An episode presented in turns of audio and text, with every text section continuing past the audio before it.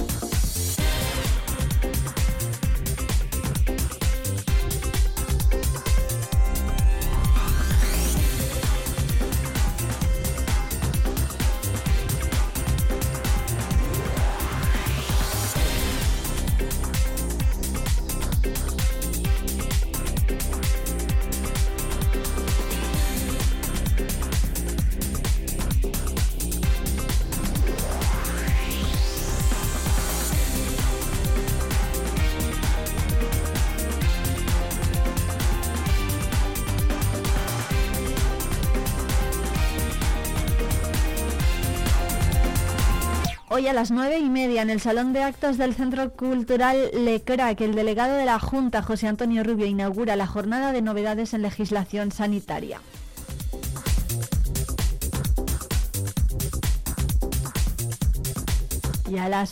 11 en la carretera P405, José Antonio Rubio estará con el director general de Carreteras e Infraestructuras, Jesús Puerta, para visitar el estado de las obras del carril bici que conecta Villalobón con Palencia.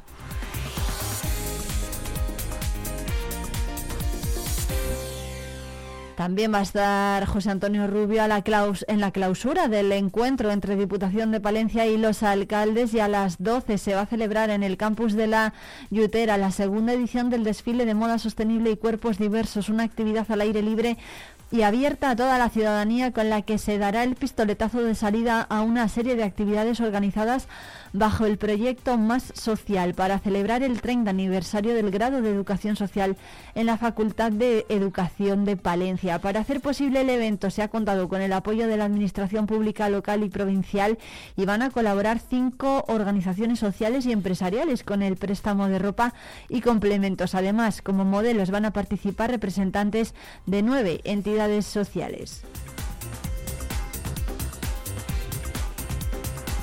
En el ayuntamiento a las diez y media, la concejala de Bienestar Social, Participación Ciudadana y Barrios, Charo García, y el gerente de Ecovidrio en Castilla y León, José Carlos eh, José Carlos Agustina van a presentar la campaña Recicla vidrio por ellas en la calle La Puebla, esquina con el Salón. A las diez y media la alcaldesa va a asistir en Madrid, la alcaldesa de la capital, Miriam Andrés, a la celebración de la Junta de Gobierno en la Federación Española de Municipios y Provincias.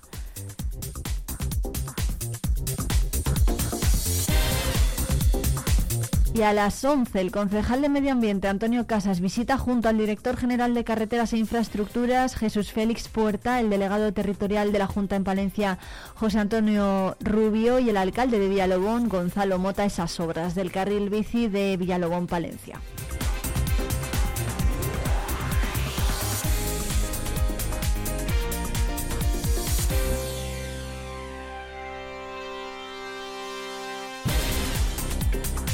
Y a partir de las nueve y media comienza en Barrios de la Vega ese octavo encuentro entre la Diputación de Palencia y los alcaldes. La presidenta de la Diputación, Ángeles Armisen, estará allí junto a la diputada del área de Hacienda y Administración General, María José de la Fuente, y el diputado de este servicio, Adolfo Palacios. Van a inaugurar junto a las intervenciones de los responsables de los servicios esta cita. A las diez y media hay prevista una atención a medios con la presidenta de la Diputación de Palencia, que estará, como decimos, con María José de la Fuente y con Adolfo Palacios.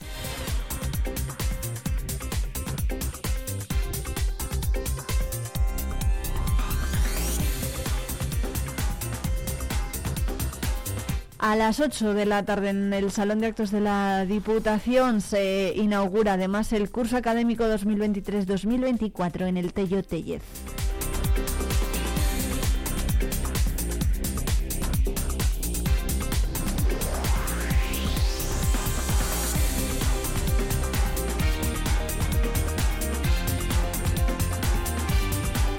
Son las 9 y 7 minutos enseguida. Eh, les acercamos la información del campo.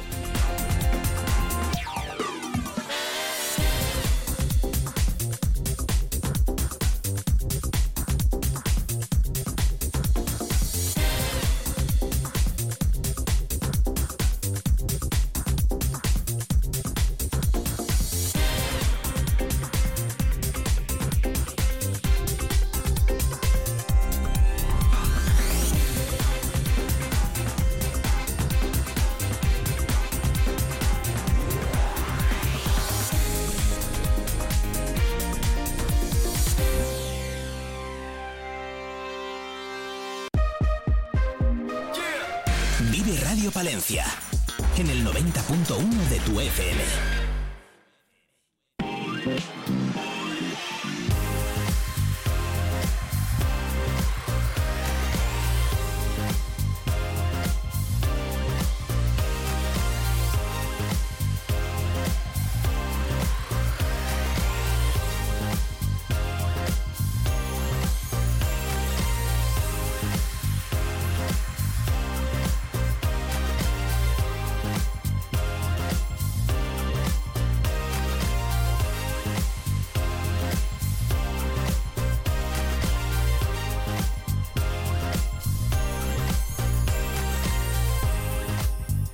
La feria de exaltación de la patata del Boedo Ojeda va a ser eh, este fin de semana uno de los actos centrales que se van a poder visitar y contemplar en Herrera de Pisuerga. Será el 28 de octubre y a lo largo de todo el día se van a llevar a cabo diversas actividades como un concurso de tortillas, reparto de 120 kilos de patatas fritas en la Plaza Mayor o una actuación musical a cargo de un grupo de música tradicional, el grupo Altamar. Bueno, para hablar de toda esta cita está con nosotros hoy en Vive el Campo Nacho Corral, el concejal de Medio Ambiente en el Ayuntamiento de Herrera. Buenos días, ¿qué tal? ¿Qué tal, Irene? Buenos días a mm. todos los oyentes también, muy buenos días. Muchas gracias por atendernos. Bueno, cuéntenos cuáles van a ser las claves de esta, de esta feria y sobre todo cómo está la producción este año. Bueno, pues la producción eh, es un poquito inferior a la de otros años. Eh, los datos que nos han pasado las fuentes oficiales eh, se corresponden con 675 hectáreas de patata y una media de 35.000 kilos por, por hectárea. O sea, no está mal, pero bueno, ha bajado un poquito con respecto a años anteriores, pero bueno, se, va, se va manteniendo. ¿Cómo ha afectado el tiempo que hemos tenido este año al, al tubérculo, a la patata?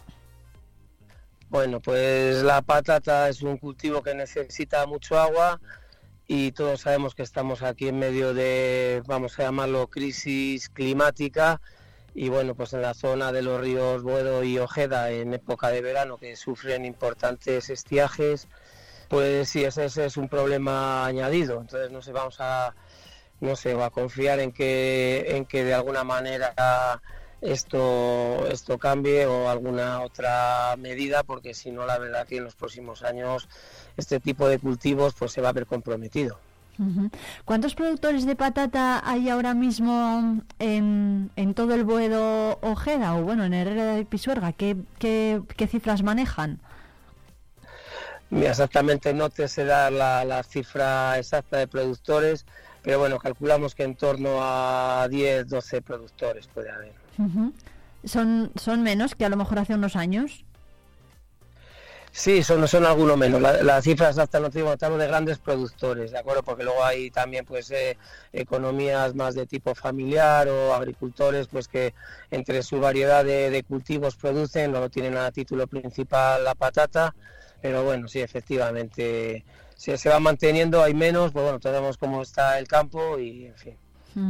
Bueno, hay un acto central, ¿no? El programa comienza a las 10 de la mañana con la apertura de la feria y a las doce y media y a la entre las doce y media y la una tendrá lugar esa recepción de autoridades. El pregón este año corre a cargo de José Balín y además se va a hacer un homenaje a Laurentino Herrero de Collazos de Boedo. Cuéntenos eh, el porqué de, de la elección de estos dos protagonistas.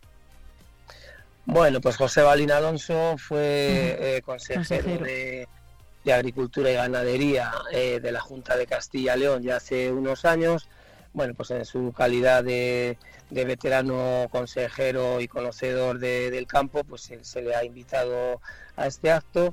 Y luego, pues eh, todos los años se hace también dentro de este, de este acto simbólico, hacemos un, un homenaje, al, normalmente es al sembrador de patatas más veterano, eh, o también es alguien pues que por los méritos acumulados durante tantos años pues pues se merece este tipo de homenaje. Entonces bueno este año le ha correspondido a Laurentino Herrero de Collazos que es uno de los pueblos que bueno que es de forma parte de la mancomunidad Buedojeda Bueno, pues oye, ah, por cierto que no van a faltar tampoco, Nacho, los concursos de patatas, ¿no? Cuéntenos cómo, cómo puede participar la, la gente o los interesados. Bueno, pues hay dos tipos de concurso, uno es de tortilla de patatas y el otro es de unas patatas de guiso de patatas o patatas elaboradas. Nada, pues la forma de participación es la inscripción antes de las 10 de la mañana, que es cuando empieza el concurso el sábado, se pueden apuntar a lo largo de toda esta semana también. Y bueno, pues la organización colabora con, les damos eh, una serie de kilos de patatas, y les damos también un dinero para los ingredientes. En el caso de los guisos de patatas, pues se les da 20 euros para que compren los ingredientes que, las personas crean conveniente, los grupos de aficionados. Y bueno, en el fondo pues es una feria gastronómica en el que en torno a la patata pues se reúnen grupos de amigos o de vecinos de los distintos pueblos de, de la mancomunidad, hacen allí su guiso, hay una convivencia y bueno, pues eh, eso es. En realidad, sobre todo, es una fiesta comarcal, porque no tenemos que olvidar que esta fiesta, aunque se hace en Herrera de Pisuerga, es una fiesta de la mancomunidad Boedo Ojeda. Es una mancomunidad a nivel provincial e interprovincial, porque también están con nosotros varios municipios de la provincia de Burgos, a ser limítrofe con, con Palencia, la situación de, Herrera. Pues bueno, pues entonces eh, es una feria en la que nos juntamos mucha gente de, la comarca, pues que en torno a 5.000 personas eh, componen la comarca. Bueno, ¿cuántas...? Contaremos allí unas 1.000 personas, sí, eh, entre 700 y 1.000 personas eso, nos solemos eh, juntar. Eso le iba a decir, que ¿cuánta asistencia se esperaba? ¿Mil personas más o menos? Sí, sobre ahí. Se prepara las amas de casa, las que nunca dejaremos de, estar agradecidos, de de Pisuerga, pues eh, la Asociación Santana nos prepara un guiso. Este año vamos a, contar con 120 kilos de bacalao, más unos 200 de, de patata. Y ahí pues bueno hacemos unas perolas con las que aproximadamente pues en torno 700 aseguradas, de 700, 800. Y luego los distintos grupos que participan en, el concurso, pues también hacen sus perolas, que mm, por las bases propias del concurso tienen que hacer raciones al menos pues para 15, 20 personas. Entonces, bueno, al final acabamos comiendo pues es 800, 900 personas. Oye Nacho, ¿a usted cómo le gustan las patatas de su, de su comarca? No sé si es muy cocinillas. Ahora tengo muy poquito tiempo. Yo las patatas me gustan de todas las maneras y la verdad que es un plato muy socorrido, que va con todo. Sí, ¿verdad? va con, bueno, con todo lo que le queramos echar. Eh, pues lo más peculiar que vi hace tiempo, que fueron además uno de los ganadores del concurso de la patata de hace unos años, pues fueron patatas con bogavante. En fin, eso ya, pues eso está fuera, fuera de categoría, no digamos una categoría especial, pero bueno, hay muchas más patata es muy agradecida y para cualquier kilo de carne, bacalao, en fin, me gustan de todas las maneras prácticamente. Bueno, pues Nacho Corral, concejal de Medio Ambiente ¿eh? en, el, en el Ayuntamiento de Herrera de Pisuerga, muchísimas gracias, que vaya muy bien la feria y estaremos muy pendientes sobre todo de esos productores. Muchas gracias. Bueno, pues muchas gracias a vosotros y nada, pues invitamos a todas las personas que queráis acercaros este sábado. Vais a degustar unos platos excelentes, sobre todo el guiso que hacen las amas de casa. Luego tenemos unas actuaciones musicales.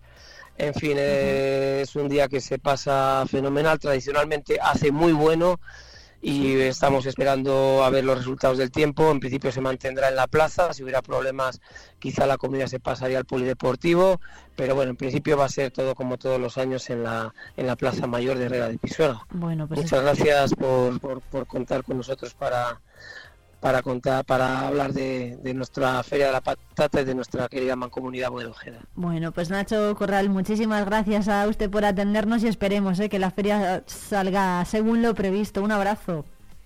Un abrazo, muchas gracias Irene, a todos los oyentes. Os esperamos. Gracias.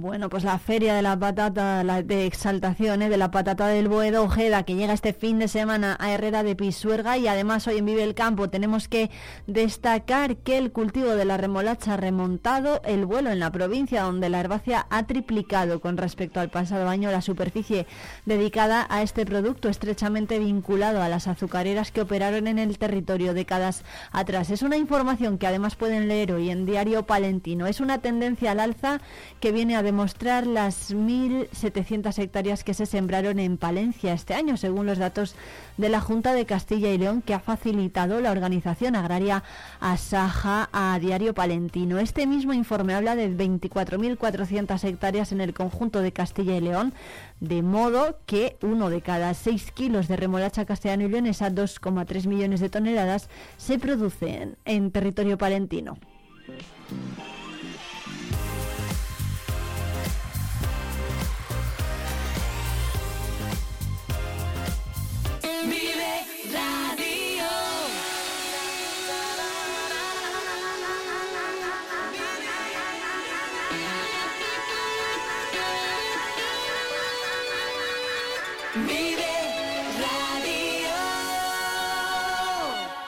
Agricultor, ganadero. Asaja Palencia te ofrece información, formación y asesoramiento y defiende tu sector. Visita nuestras oficinas y asajapalencia.com.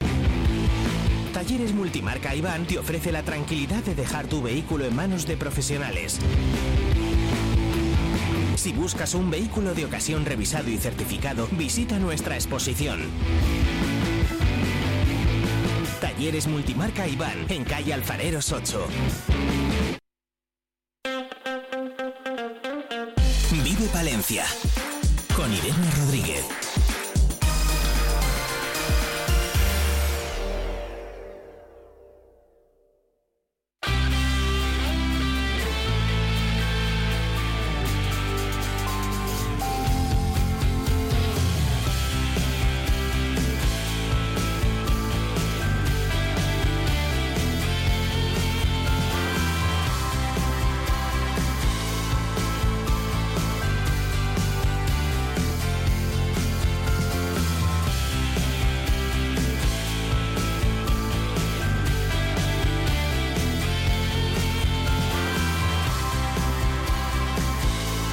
21 minutos de la mañana arrancamos este Vive Palencia y lo hacemos de la mano de Nacho Blanco porque nos trae en su arrancate de hoy a uno de los actores palentinos más conocidos. ¿Quién se ha subido al coche del Aucho Palencia esta vez? Pues Raúl Escudero. Enseguida lo vemos.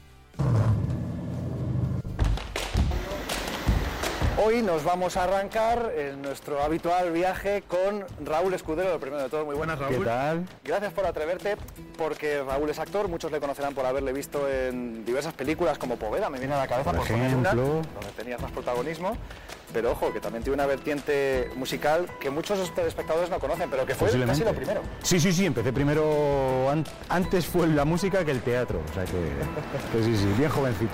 Así que había que aprovechar esta ocasión, esta oportunidad, sobre todo aprovechar que pasa por Palencia para que se dé un paseo con nosotros y le hagamos cantar un poquito, a ver si lo conseguimos y a ver si sobre todo lo disfrutan. Vamos allá. Seguro. Raúl Escudero nació el 27 de septiembre de 1980. Ha vivido en Venta de Baños y Villamuriel de Cerrato, aunque su trayectoria profesional le ha llevado a afincarse en Madrid. Ha formado parte de grupos como la familia Iscariote, del que fue fundador, o actualmente Folking Freaks, pero los mayores reconocimientos le han llegado como intérprete en obras como Pedro y el Capitán o Dogville, por los que ha recibido varios galardones y nominaciones, sin olvidar el premio al mejor actor por Poveda en el Arte Nonstop Film Festival de Buenos Aires. Raúl, lo primero de todo, mucha gente, eh, decíamos, tiene localizado a Raúl Escudero, el actor, pero no tanto al chiquito Escudero músico. Había unos amigos que bueno, teníamos un local, ya, no recuerdo quién empezó con ello, ¿no? Un local chiquitito y pues habíamos varios, había varios grupos allí, ¿no? Éramos varios músicos que compartíamos el espacio y, con la batería que había allí, pues, pues eso, ibas los sábados, los ratos que tenías, a sentarte un poquito y aprender a tocar. Y esos fueron los comienzos. ¿En qué grupo? Pues fíjate, los primeros grupos fueron Mantis Atea, que era un grupo hacíamos punk y, punk rock, y los Alpaca, el primer grupo de rock rural que hubo en Palencia, que sepamos. Pero claro, llega un momento que eso va avanzando, ¿no? se va pasando a otras formaciones de más nivel. Otros estilos, sí, más nivel. Estuve un tiempo también tocando en orquestas de verbena, pero luego, por ejemplo... ¿Cuánto tiempo? Pues no fueron tres temporadas. venga, vamos a nombres, vamos a sacar a... Lo primero fue Bamboo Show. Y luego con los que disfrutaba como un niño porque el, con su equipo humano, sí. Y luego el equipo humano era muy bueno con Latino. Emilio, compañía, con claro, los, Carlos. Y luego ya, bueno, ya llegó llegó Noco que no Gran precursor de muchas formaciones, de todo lo que sea mover la música en la provincia de Palencia. Sí, yo sinceramente pienso que, la música en Palencia le debe mucho a, a, Noco. Y por empujar a mucha gente joven a, tocar, a ponerse a crear sus grupos. El ejemplo de Astudillo, un pueblo que no llega a mil habitantes y que tenía siete, ocho grupos. Es impresionante, ¿verdad? De hecho, el último día que he estado con Noco, que le, le vi hace no mucho, hace poquitos meses, me contó que ahora él tiene un grupo tributo a grupos extintos de Astudillo. Genial. Es que es noco, es noco.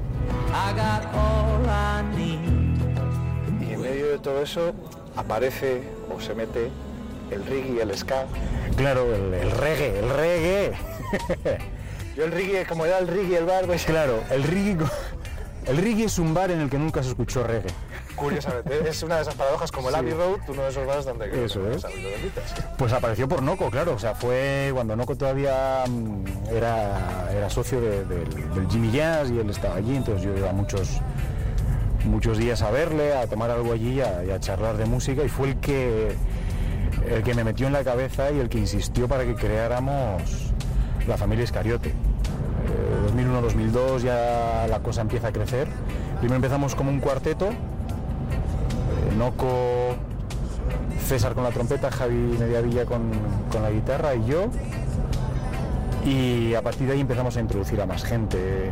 De repente fuimos descubriendo, oye, pues conozco a una persona que podría cantar. Bueno, también estaba en ese primer amago del grupo Marro, que es un, amigo de, de Villamuriel que le molaba mucho el ska, le gustaba mucho el ska. Y a Muriel vamos, por cierto, porque como que ya que estamos comentando y haciendo referencia hay que pasar por aquí. Y en esos años, ¿no? Primero ese primer amago, ese primer conato que fue Comando Volquete. Cierto, de verdad, no me acordaba. De hecho, claro, aprovechábamos, era, la leche. Aprovechábamos los conciertos que teníamos, sobre todo de los alpaca, para colarnos. Entonces igual nos llamaban para tocar los alpaca en creo recordar que en Becerril, por ejemplo. Y oye, pues eh, vamos a tocar otro grupo. Entonces, como no tenía, igual recortábamos un poquito de repertorio y nos metíamos media horita comando volquete ahí a tocar y a probar cómo sonaba eso. Y luego bueno, la banda fue creciendo y, la familia Escariote fue creciendo en todos los sentidos. En todos los sentidos, musicalmente y en número de personas. Llegamos a ser ocho músicos y un técnico. Me acuerdo yo en los dos últimos años que yo estuve en la familia, es que no parábamos de tocar, o sea, era, era una pasada. Y el, no sé si la, entre las selecciones de las canciones que ha hecho Raúl, una creo que puede tener mucho que ver con la familia Iscariote. Sí, claro. De hecho, el título de la canción es La familia Iscariote. Le- la elegí por eso, claro, porque al final de ahí tomamos el nombre de la canción de Cortatu, que a su vez fue, fue una de las primeras bandas que, que trajo el ska a, a España, a la península o, o como ellos dirían, al Estado, ¿no?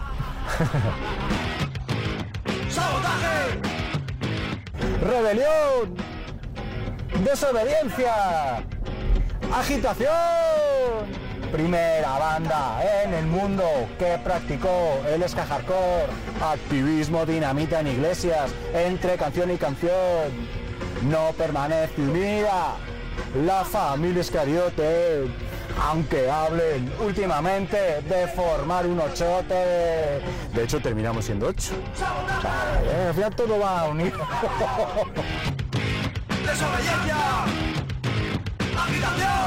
¿Qué te ha dado más aventuras de estas estrambóticas de músico? No sé. No sé en qué horario se emite esto. Está en YouTube, lo puede ver quien quiera, cuando quiera. Con las orquestas hubo mucho. La verdad que encima de eso muy chaval. Y, hubo muchas, muchas anécdotas, pues desde quedarte, pues yo qué sé, tocar dos días seguidos en el mismo pueblo, no muy lejos de Palencia, entonces, eh, claro, la- el, el dilema era qué hacer, si recogerlo todo, porque de aquellas no, había, no, no usábamos camiones escenario, había que montar todo todos los días y desmontarlo.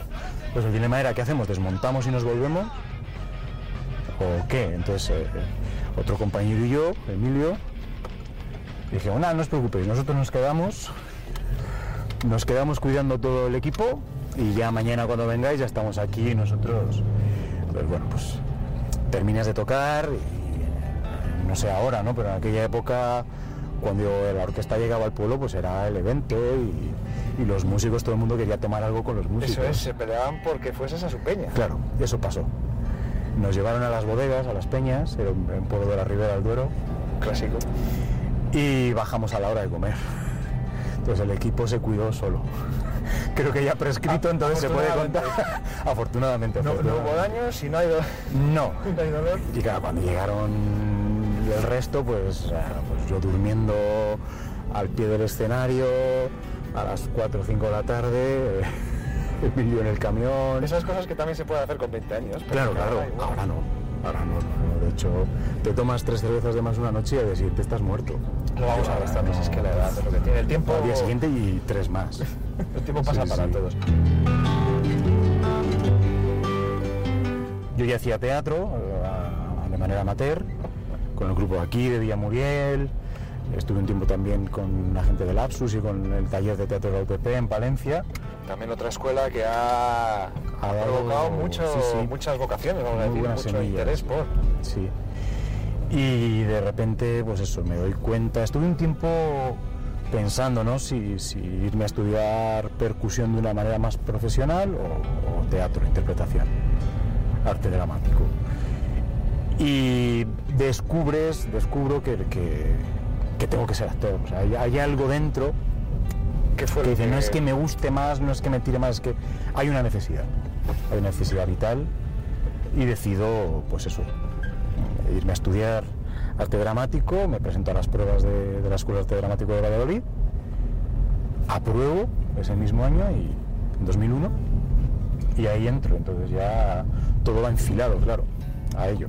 Pues los cuatro años de carrera, cursos, talleres, y, y a partir de ahí empecé a trabajar con compañías profesionales, por suerte de manera muy rápida, incluso antes de, de acabar la escuela. Uy, pues es muy significativo. y hasta hoy. Y justo coincidió también un par de proyectos esos mismos veranos en los que también me exigía mucho, sobre todo los fines de semana, actuar. Se pudo hacer, la cosa se hizo, eh, eran palizas, pues estar por la noche tocando en Plasencia, por ejemplo, y la mañana siguiente estar eh, haciendo teatro en, en Riaza. Me acuerdo de aquella, ¿no? Que fueron dos días seguidos en Plasencia, uno en Cáceres, y yo tenía... Entonces, pues, pues claro, terminas muy tarde de tocar. terminas muy tarde de tocar y, tienes que estar muy pronto al día siguiente en otro lado o y hay muchas incompatibilidades. Claro, empiezas ya, pues eso, la prueba de sonido te la tiene que hacer un compañero, por suerte Adal eh, me podía cubrir en eso, pero claro, ya ves que... Otro percusionista, bueno. Adal es lo más. Otro, que hay que decirle, a ver si se ve sí. el paseo. Sí, porque además, claro, cómo acaba un canario en Palencia tiene, tiene, bueno, no tiene una historia, tiene muchas. Tiene muchas, tiene muchas. Mejor que las cuente él. sí, sí. Traerle porque dejamos ahí. A Val tienes que venirte. Que además esto es muy divertido. De, momento nadie se me ha quejado. De momento. Y eso, y en esos momentos cuando, pues eso, ya ves que... Tampoco es que deje la, música de lado, pero nunca ha dejado de tocar. No, porque lo que hiciste fue emprender, o por lo menos la, referencia que tengo yo, eh, otros proyectos eh, que fuesen menos esclavos, por decirlo de alguna manera, o, que mm, no restasen tanto compromiso a la parte interpretativa, ¿no? Claro, porque en ese momento la familia exigía mucho, porque se tocaba mucho y había que tener mucho nivel de, compromiso. Y, dedicarle mucho con Chinorris y decimos, venga. Y nos con el Chinorris, de ahí ya llevaba un tiempo yo ya con muchas ganas de cantar, hacía mis pinitos, mis cosas, y bueno, pues he empezado a hacer mis propios temas, mis letras, eh, de repente aparecen ideas, eh, porque es, por suerte hemos tenido siempre mucha relación a raíz de la familia también, ¿no? Eh, Valladolid y Palencia, toda la gente del mundo, Tostones y todo lo que había alrededor, y, nosotros. yo ya tenía también, que salió a raíz de, una compañía de teatro, Cuarteto, con la que, para la que yo formaba parte, ahí nació una banda, un cuarteto de jazz también que teníamos, y Bossa Nova, y empieza a descubrir otros mundos, ¿no? Y de repente a alguien se le ocurre, y si hacemos, nos inventamos una cosa así, de hacer música negra, mucho soul, hacemos un repertorio variado, de primera no cuajó, pero ya te mete la cosa, no recuerdo. Y gustándole a uno ese gustándole a uno ese estilo, claro. ¿Qué tendrá la música negra? ¿Qué tendrá la música negra? Pues, ¿qué tendrá para que la hayas elegido también a uno de los máximos representantes y puede que también una de las canciones que ha marcado después a muchas formaciones posteriores, a muchos intérpretes posteriores, ¿no? Eh, Sam Cooke, sí, es para muchos es el, creador del soul, ¿no? Y la música soul. A mí es posiblemente el cantante soul que más me guste Venga, pues vamos a aprovechar y la vamos a escuchar.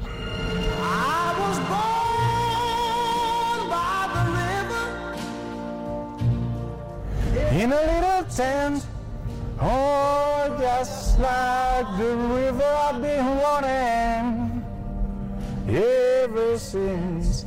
It's been a long, long time coming, but I know change gonna come. Oh, yes, it will. It's been too hard living, but I'm afraid to die. ¿Cuándo llega ese momento en el que hay que dejar un poco de lado la música y centrarse en esa carrera como actor que, ya había despegado, pero que encima eh, parece que se nos empiezan a abrir muchas puertas, afortunadamente. Sí, pues más o menos eso, cuando coincidiendo con la salida de la familia Escariote, empiezan a surgir proyectos, tanto de teatro como un poquito más, más tarde algo de cine y a partir de ahí ya, bueno, por suerte hubo, sobre todo esos primeros años, mucho, mucho, mucho trabajo. Claro, porque con la compañía de teatro ya lo comentabas, que empieza a ser los fines de semana muy exigente y empezamos a tener muchas actuaciones que, por cierto, debería morir a la venta de baños porque también hay vínculo. Claro, eso es. Yo, no se nos olvide. Yo me he criado, bueno, mis primeros añitos de vida, viví aquí porque mis padres vivían en venta de baños, la mayoría de, de mi familia por parte paterna está aquí, por parte materna también. Y yo aún así yo nunca me, he dejado de criar porque yo venía al colegio de venta de baños. ¿En el lado del Sangano o en el ayuntamiento? Creo que es así como se... O sea, mis abuelos vivían en el lado del ayuntamiento, en el barrio del Matadero, pero venía al colegio a, los reparadores al, lado del Sangar. ¿no? Y si venta de baños siempre un lado u otro lado. la cosa. Una lucha intestina.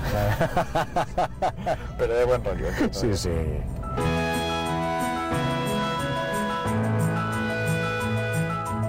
Es verdad que, la gente parece que lo que valora es que aparezcas en la tele. Que me acuerdo cuando hice una cosita muy pequeña en la que se avecina, ¿no? Y, fue una revolución. Y mi hermano un día me contaba que hablando con, con un compañero suyo dice, vamos a ver, o sea, tiene no sé cuántos premios haciendo teatro, lleva eh, haciendo espectáculos que son la leche, no sé cuánto tiempo, pero parece que lo que eso es, es la tele, una cosita que, que está muy bien, es verdad, pero tampoco es el personaje de su vida, ¿no? Aquello en concreto. Pero sí, o sea, tiene una cosa, un nivel de atracción. Más popular. Es muy popular, claro. Y el teatro, hombre, yo no me quedaría. O sea, es, es difícil decir, es decir, Claro, es muy fácil decir no me quedaría con nada. Disfruto mucho en, en cualquiera de los tres medios. Pero. Pero es verdad que el teatro tiene una cosa que no tiene eh, los otros, ¿no? Y es. Es que está el público. O sea, al final lo que hacemos es un acto de comunicación. Ese feedback que ahora se dice, ¿no? Pero Eso es. Y en el teatro lo tienes ahí directo. Lo tienes. O sea, lo, lo que te devuelve el público en el momento de esa energía que está ahí, aunque no diga nada. Y es más Aunque sincero, esté con, con el culo prieto, como se dice, ¿no? Te, te iba a preguntar, ¿has tenido algún momento de tierra trágame, de, de estar en el teatro y, y que por los, los salvas y los sacas adelante y porque es... He tenido un par de blancazos, ¿no? Que, que llamamos. Además, por hacer idiota. por hacer idiota. Porque, bueno, había un espectáculo, había un montaje que hacíamos Moby Dick, eh, un espectáculo para público familiar. Y es verdad que, o llevábamos, yo me incorporé más tarde al, al elenco y ellos llevaban muchos años haciéndolo. Entonces es verdad que era un espectáculo que estaba muy, muy pillado, era muy juguetón y teníamos muy, muy buen rollo entre, entre el, equipo actoral, bueno, generalmente todo el equipo, ¿no? Pero en escena y jugábamos mucho a, a putearnos un poquito mientras el público nos enterara, ¿no? Y me puse a hacer el idiota, pues, pues con una loncha de jamón que de repente cogía en el camerino antes de entrar en escena, un personaje que era muy loco y, haciendo, y me daba golpes con la loncha de jamón, le daba golpes. Y en una de esas, pues, hizo... Pero por suerte, sí, sí, el compañero con el que estaba en escena en ese momento Lo percibió. me lo vio en los ojos. También hay esa, hay esa relación, se, se establece Claro. esa relación, hablamos de la relación con el público, ojo también entre los actores y actrices Sí, sí. Y, y todos los, eh, todo el equipo, ¿no? Que Claro, claro. Te conoces tanto que es como... Eh, claro, él me vio, Siki, Siki Rodríguez, un pedazo actor y director, y y fue el que lo, lo- lo recondujo. Pero sí, sí. Ha sido uno de esos más así. Y luego ya uno de tierra, trágame, en unos saludos, momento de saludar, llevábamos suelo de linoleo, que es el suelo que se usa para la danza, ¿no? que es así, un material plástico, y, y yo en el, calzado que llevaba en ese espectáculo era tacón cubano eh, una bota con tacón cubano que es con el corte así en diagonal, ¿no? Por la parte de atrás. Y de esto que sales corriendo a saludar y pisé con la parte de atrás del talón, me resbalé, me pegué un zapazo que casi me quedó ahí. Y claro, pues hubo mucha Risas, risa. mucha risa entre el público, sí, sí. Lo bueno, mira, sí, porque sí, os lo, os lo regalo. Claro. Estaba acordándome, eh, tu profesión, tu carrera como actor, te ha llevado también más allá de nuestras fronteras, más allá de España, eh, entre otros lugares a Chile, con el que además ha habido vínculo, ha habido Sí. vínculo importante y, y mucho tiempo allí además, ¿no? Sí, Chile, o sea, el viaje a Chile no fue, no fue laboral, o sea, no fue, el motivo no fue ir a actuar como si a otros países. Fue, bueno, una, una decisión de cambio de aires, una decisión de vida con mi pareja, con Judith. Y bueno, estuvimos casi tres años y nos volvimos a España. Y estando aquí, a las dos semanas de estar aquí, me parece que fue dos, tres, me llamaron. Oye, que mira, que queremos contar contigo. me volví a Chile otros tres meses a rodar Inés de la Mamía. Y sí, fue, ha sido un periplo. Yo no puedo evitar asociar también esa aventura chilena con otra elección. Claro, Víctor Jara. Claro, es que Víctor, eh, ya no, o sea, no, es que sea una figura importante para mí a raíz de ir a Chile, ¿no? O sea, Víctor Jara es un referente. Ya lo era, ¿no? ya lo era, o sea, tanto en lo musical como lo actoral. Y en, y en el compromiso que él tenía con su tiempo y con la situación social y con sus posturas ante el mundo. Yo no canto por cantar, ni por tener buen amor.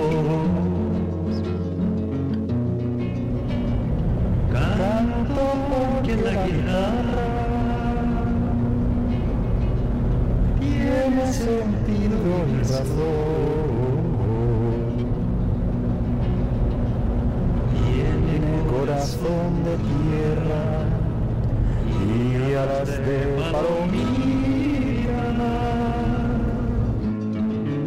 Es como el agua bendita. Al poco de llegar a Chile a vivir, allá hacen una cosa que es el Día del Patrimonio y era la primera vez que se abría al público desde el golpe de Estado del 73 eh, que se abría al público como visitas lo que era el Estadio Chile y ahora se llama Estadio Víctor Jara. Entonces fuimos a verlo. Fue muy, muy emocionante porque vas entrando, vas viendo los vestuarios en los que les tenían, en el que mataron a Víctor Jara, en el que se le vio por última vez con vida, y empezó a sonar este tema, luego lo pusieron, esta canción, y levantó la mano un hombre, dice, ¿puedo? Sí. Dice, yo estuve detenido aquí el 12 de septiembre, el 11 al 12 de septiembre de 1973. Eh, yo estaba allí sentado, me acuerdo perfectamente que Víctor Jara estaba aquí enfrente y se me ponen los pelos de punta solo acordarme. ¿Eso te viste? Eh, es que fue, fue súper heavy. Entonces nos empezó a contar cómo, cómo fueron esos días allí, ¿no? Y cómo eh, Testimonio de primera mano. que se volvió loco un testimonio de primera mano, entraron otras dos personas también justo ahora en ese momento, también eran sobrevivientes, como se hacen llamar, como se llaman ellos, eh, de haber estado presos allí, del golpe. Y nos contaron también como un niño ¿no? que se terminó volviendo loco. O sea, le, le dejaban estar, como era un chaval, le dejaban estar libre, pero claro, de todo lo que estaba viendo allí, eh, se volvió loco hasta que entró en un estado de alteración muy grande y en mitad de la cancha eh, le pegaron un tiro. Y, es que esta canción, de verdad, cada vez que, la escucho me, me, lleva a ese momento, ¿no? que morirá cantando las verdades verdaderas. A raíz de trabajar con, con pues primero hice Un Dios Prohibido, con, con Pablo Moreno, bueno, hice otra, alguna película antes, pero digamos que el salto así, más... papeles más así, bueno, un coprotagonista también antes, pero bueno, una película digamos que, tuvo menos desarrollo, mucho menos presupuesto. al final menos trascendencia, menos visibilidad. Eso es. Y con Un Dios Prohibido, bueno, ahí ya de repente hay un salto, también yo estaba en un momento actoral más maduro, lo que tengo entendido, estuvo ahí el nombre, entre otros muchos, hablando de posibilidades de entrar en las nominaciones para los Goyas como actor revelación. Sí, bueno, fueron lo, que se llaman las candidaturas. Goya del proceso es primero es de candidatura, que por lo general se presenta cualquier persona que haya formado parte de un equipo y cumpla requisitos, está la candidatura y luego empieza a haber cribas. Pero sí hubo con, con Poveda, Sí, sobre todo con Poveda. Hubo ahí, bueno, hubo webs especializadas en, en cine que, bueno, entre sus cribas y sus, sus quinielas y demás, eh, ahí, ahí, estuve incluido, ¿no? entre algunos de los 10 favoritos. La verdad que al final todo es muy subjetivo porque cada, cada periodista bueno, tiene sus criterios, sus gustos, etcétera, pero, pero sí. Bueno, de hecho, por Poveda en un festival internacional en Argentina, ahí sí que Llevaste la gata al agua. me llevo el gato al agua. Y claro, llega un momento que ya eres un actor reconocible ya entiendo que llegas a un estatus. Y eso obliga a uno a estar en Madrid, a, estar metido ahí en, ese ajo, podríamos decir, y a quizás dejar la música para algo más residual.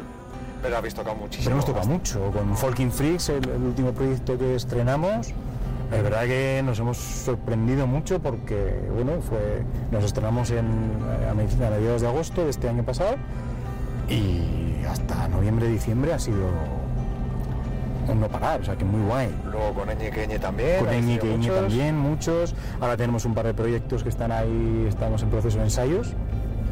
Oye, pues en cuanto se materialicen, eso hay que sacarlo a pasear. Sí, sí. Venga, vamos a despedirnos con música. Venga. Es como muy evidente. Además, nos quedamos sin tiempo. Muchísimas gracias por haber venido. Vamos a disfrutar, vamos a cantar. Perdón, vas a cantar. Y... Mamón. Canta, que tú también cantas. Pero ¿Sabes qué pasa? Que si no, luego los que vengan detrás se van a escudar en eso y me van a hacer cantar a mí y no van a querer cantar ellos. Entonces es una forma de no ponérselo fácil al resto y venga, no, no, voy, a, no voy a mentir tampoco. Es que como tampoco me la sé esta, pues prefiero dejar a que se la sabe. Vamos a disfrutarla y esperamos que la hayan disfrutado también todos ustedes. Nos vemos en el próximo Arráncate. Dale. With the goodness and mercy shall follow. I for the days of my life. And me no one. No wish to be with no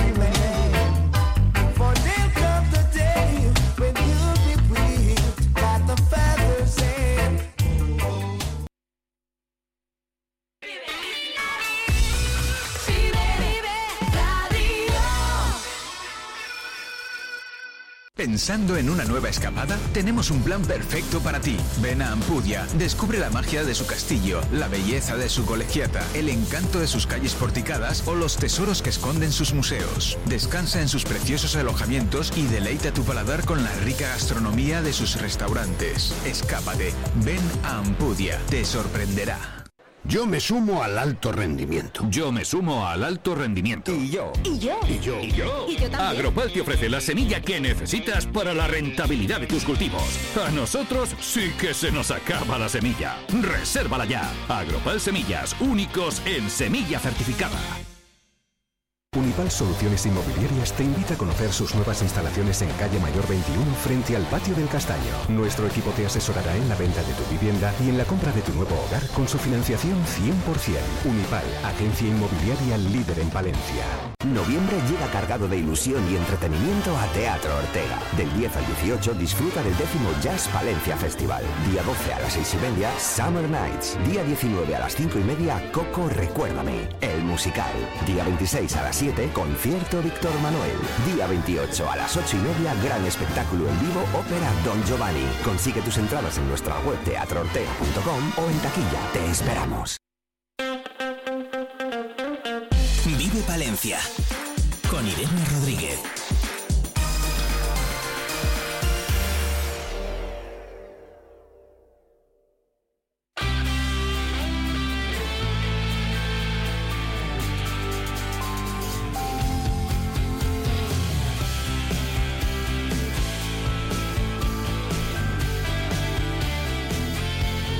Menos 10 de la mañana de este miércoles 25 de octubre. Seguimos adelante y seguimos muy pendientes de ese encuentro de alcaldes que se está produciendo ya en la provincia de Palencia. Está previsto que, que asistan 191 regidores y muchos ya están allí. Uno de ellos es el alcalde de Villada, Manuel Gañán. Buenos días.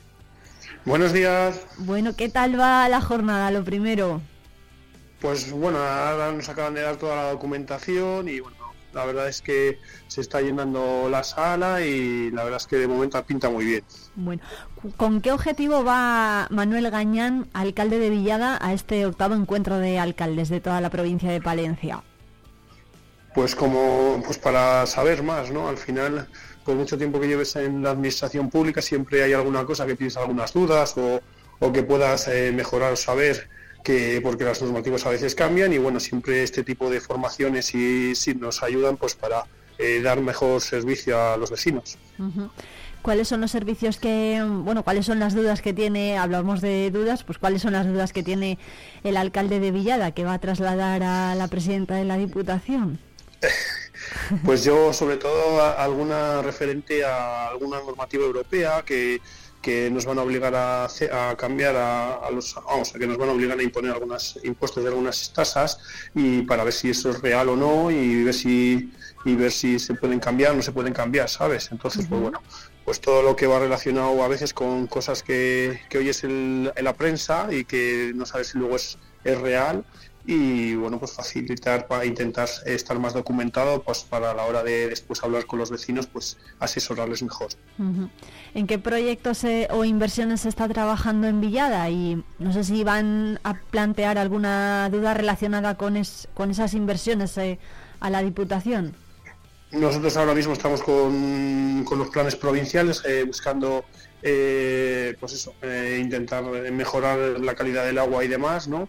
Entonces eh, sí que es verdad que estamos pendientes del fondo de cohesión porque es un, una ayuda que nos viene, que suele venir a primeros de enero, que es fundamental para los municipios, que, que colabora Diputación y Junta. Uh -huh. Y bueno, a ver si, si, se va a agilizar en este semestre o tenemos que esperar al semestre que viene, es una de las, de las dudas que, que ahí mantenemos y nada, sobre todo pues eh, intentar que nosotros ahora estamos con la depuradora de agua, eh, a ver si como en qué situación se encuentra, porque depende de la diputación de la Junta también, y bueno pues eh, esos pequeños proyectos que, que eso no, que nos hace que, que nos hacen ser mejores en, en, los municipios y nos hacen tener mejor servicio de cara a nuestros vecinos. Bueno, Manuel Gañán se estrenó como alcalde en 2019 si todo sí. sigue así va camino de convertirse en uno de los alcaldes más veteranos de la, de la provincia de Palencia, que hay, hay muchos. ¿Cuál es, qué, qué, es lo que se aprende, sobre todo siendo, siendo alcalde de la política municipal? Yo, yo creo que lo que se aprende es estar cercano, lo mejor de ser alcalde es estar cercano a tus vecinos, ¿no? Entonces, en el momento que perdamos esa cercanía o, o, que no podamos ayudar a nuestros vecinos, lo mejor es no seguir siendo alcalde. Entonces, mientras estemos cerca de ellos y intentemos solucionar sus problemas, es la mejor aptitud para, para poder mantenerte. ¿no? Al final, ser alcalde es un, es un marrón, porque yo hablaba ahí con un compañero que es alcalde y dice, ¿pero cómo te has metido de alcalde? ¿no? dice, pues bueno, pues que a veces eh, hay que tomar decisiones que no gustan, pero la verdad es que también hay otras muchas decisiones que, que favorecen a los vecinos y es que al final es lo que te queda lo que te queda ahí, ¿no? Las, las buenas cosas que haces y, que intentas hacer lo mejor para tu municipio. Ah, entonces, entonces, yo creo que si quieres realmente a tu municipio y quieres tu, tu zona, pues cualquier cosa que hagas eh, y lo mejor es, pues te va a servir para, para seguir estando, ¿no? En toda su trayectoria como alcalde, ¿quién le ha guiado más o, o, o bueno, por quién se ha dejado aconsejar más?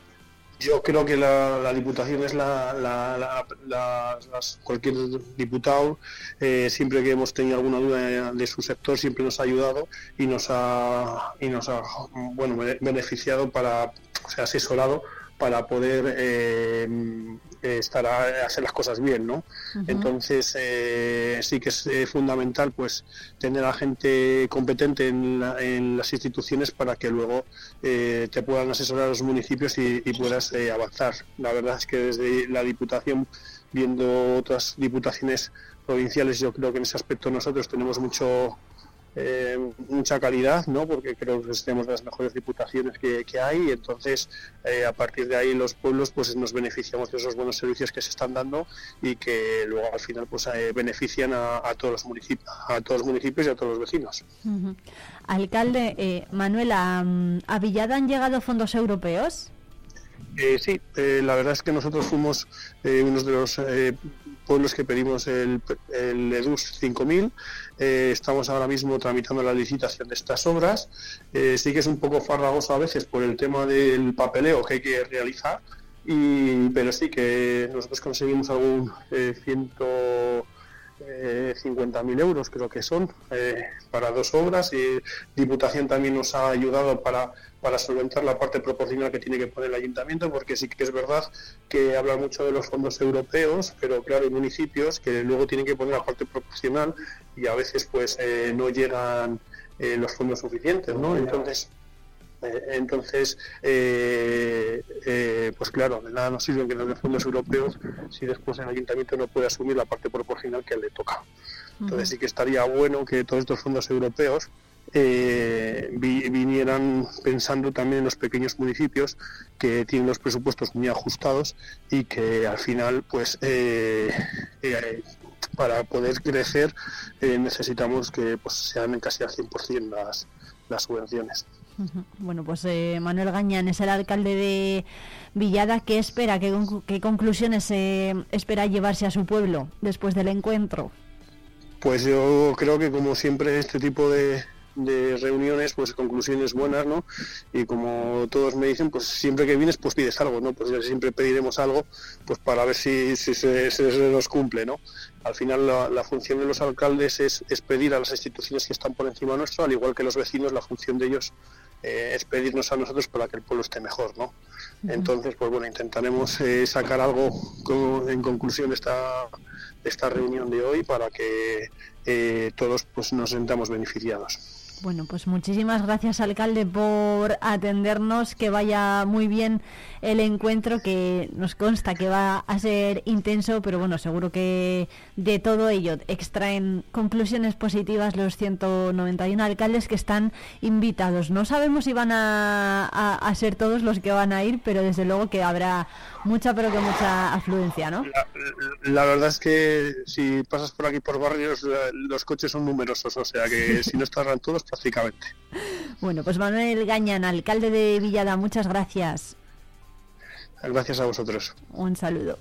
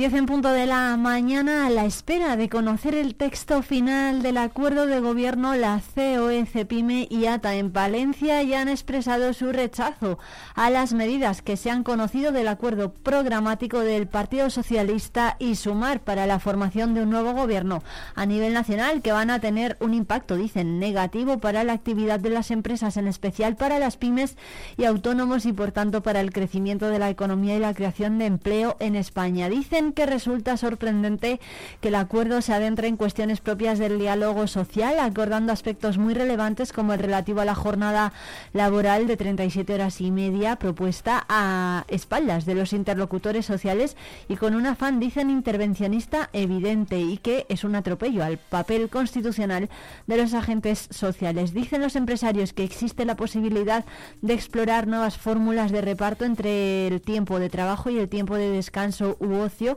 pero no como consecuencia de una imposición legal, sino mediante la negociación colectiva. La regulación de la jornada debe tratarse sector por sector y empresa por empresa, dicen, analizando en cada caso si hay margen de productividad suficiente y las necesidades organizativas del empleador. Hacerlo de otra forma y fuera del marco del diálogo social supone un aumento de los costes para las empresas que se suma a los mayores costes de producción, financiación y de otro tipo, cotizaciones o subida del salario mínimo interprofesional que ya venían sufriendo cuando muchas de ellas, en especial las pymes y autónomos siguen yendo por detrás en la recuperación económica.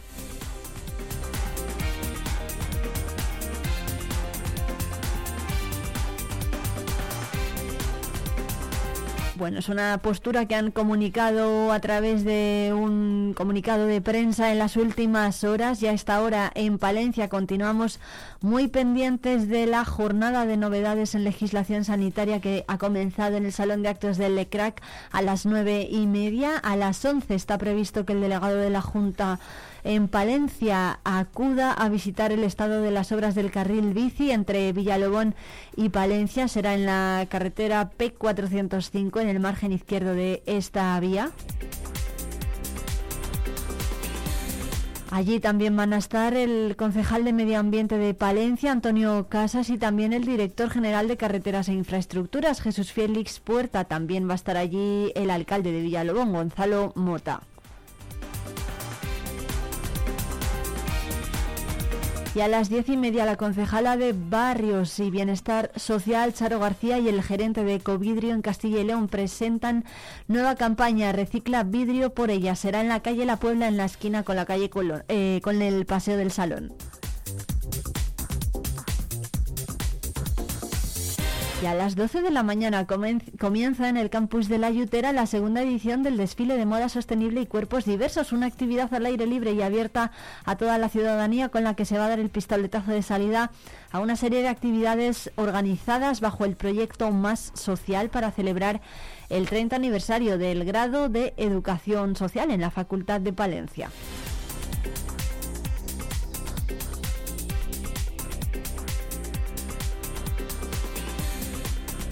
Y a las diez y media la alcaldesa de la capital, Miriam Andrés, asiste a la celebración de la Junta de Gobierno en la Federación Española de Municipios y Provincias y por la tarde va a participar en un programa de Europa FM en el Teatro Principal.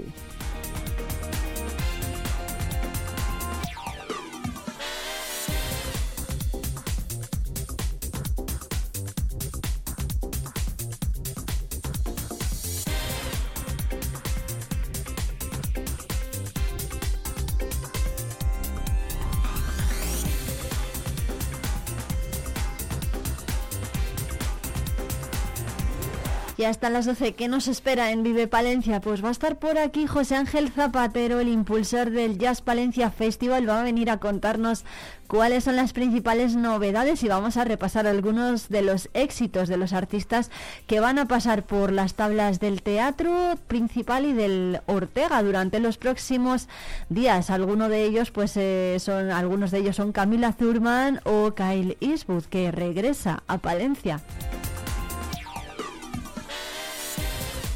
También escucharemos a Clara Ausín en la cápsula del tiempo, que viene a contarnos un suceso muy pero que muy truculento que aconteció en Palencia allá por la edad moderna. Enseguida nos lo desvela. Y también vamos a hablar de los principales estrenos de esta temporada en plataformas. Lo vamos a hacer en Manta y Peli con Pablo Torres y Sonia López. Y por supuesto Jesús García Prieto nos va a traer los éxitos más escuchados en las últimas horas. Esta vez lo va a hacer con Pedro Guerra y con Malú.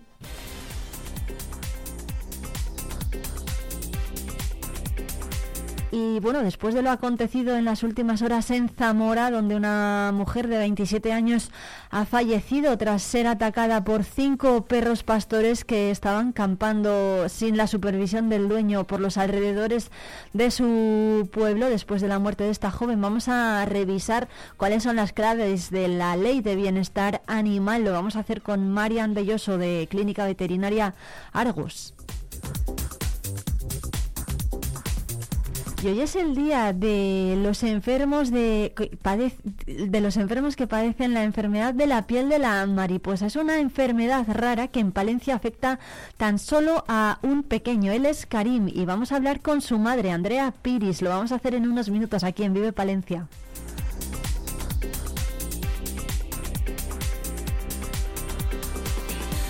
Estamos también muy pendientes de ese encuentro de alcaldes. Enseguida vamos a saludar también a María Clara Pérez, a Claril, alcaldesa pedánea de Nogales, una pedanía de Alar del Rey. es una de las alcaldesas que desempeña su función aquí en la provincia de Palencia. Pero antes de todo eso, nos tenemos que ir de ruta por la provincia. También en este caso vamos a irnos hasta Boadilla del Camino.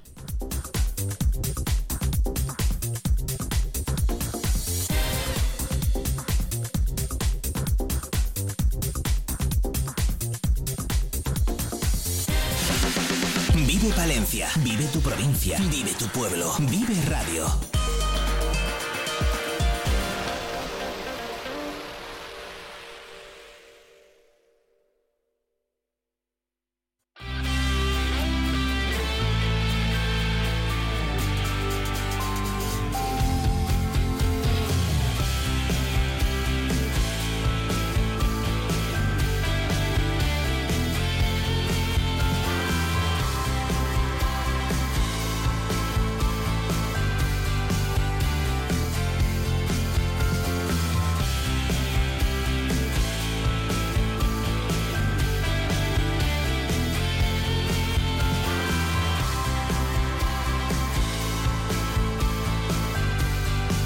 Dieciocho minutos en este punto de la mañana vamos a viajar como cada día por alguno de los rincones que tenemos en la provincia de Palencia. En este caso solamente tenemos que desplazarnos durante poco más de media hora, poco menos de media hora, para encontrarnos con Boadilla del Camino. Desde allí nos está escuchando ya su alcalde, Ricardo Román. Buenos días, ¿qué tal?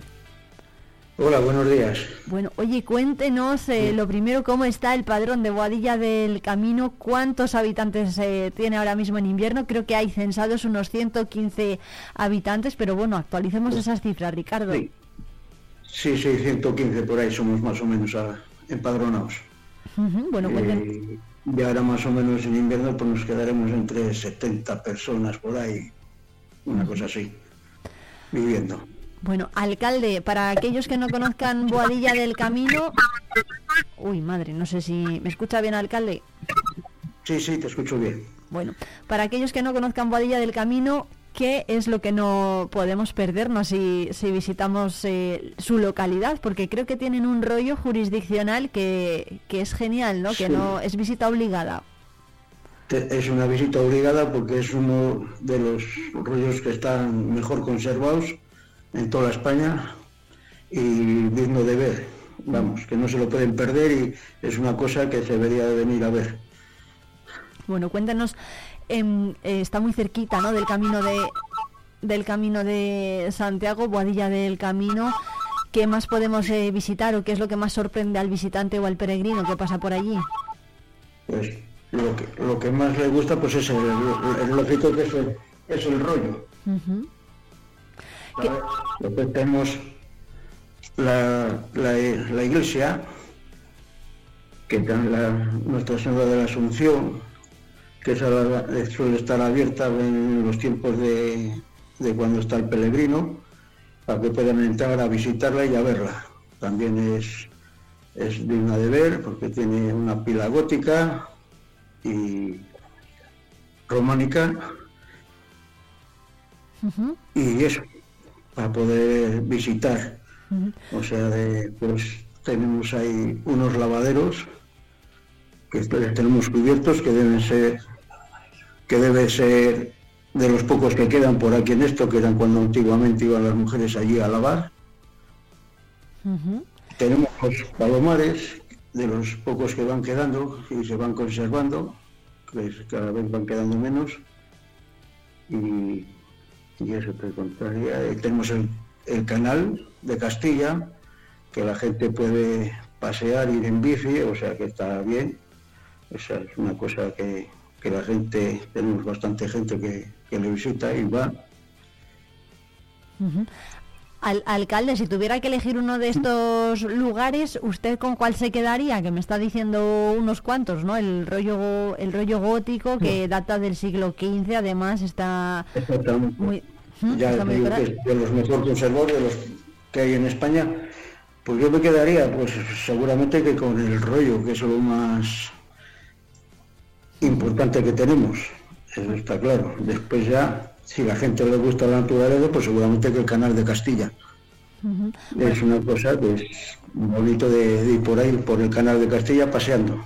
Bueno, además el, el, rollo fue declarado bien de interés cultural en el año 1960, o sea que ya por aquel entonces se tenía constancia de la importancia que tenía, ¿no? Exacto, fue declarado y la importancia que tiene y es lo que más tenemos, claro. ¿Por, por, qué se erigió el rollo? Cuéntenos un poco la historia. del rollo. Pues es, a ver, se construyó sobre el año en el siglo XV y fue fue erigido como un símbolo ¿no? de, autonomía que, otorgó en su día. ahí se cogía y, se, se, cogía y se castigaba y a la gente, pero vamos, no sé, a gente a veces decía que si se les saltaba el paso, nada, nada, eso nada, solamente se les ponía allí con unas cadenas para la humillación de la gente y después se les... Bueno, los rollos es verdad que los rollos jurisdiccionales se, erigieron como, en este caso, el de Boadilla del Camino se erigió como un símbolo de autonomía, ¿no? Que otorgó el rey Enrique IV a, Boadilla del Camino y a través de esa normativa pues dejó de estar sometida a los derechos de jurisdicción de los señores mm, nobles de, aquella época que, por aquel entonces era el de Melgar de Fernamental, ¿no? Melgar de Fernamental, exactamente. O sea que que fue el arzobispo de Antonio Rojas, que posteriormente fue arzobispo de Granada y de, y de Burgos sobre 1525. Bueno, también ha hablado de la iglesia de Santa María de la Asunción, que es del siglo XVI, pero se construyó sobre otra que había antes románica, ¿no? Y tiene la pila bautismal, que es del siglo XIII, es verdad, ¿no? Tiene, son, tiene elementos de mucho valor. Exactamente, tenemos la pila bautismal, que es una pila gótica, que ahí en eso pues nos hemos bautizado mucha gente, ahora ya menos, porque ya los niños van, pocos van naciendo en el pueblo.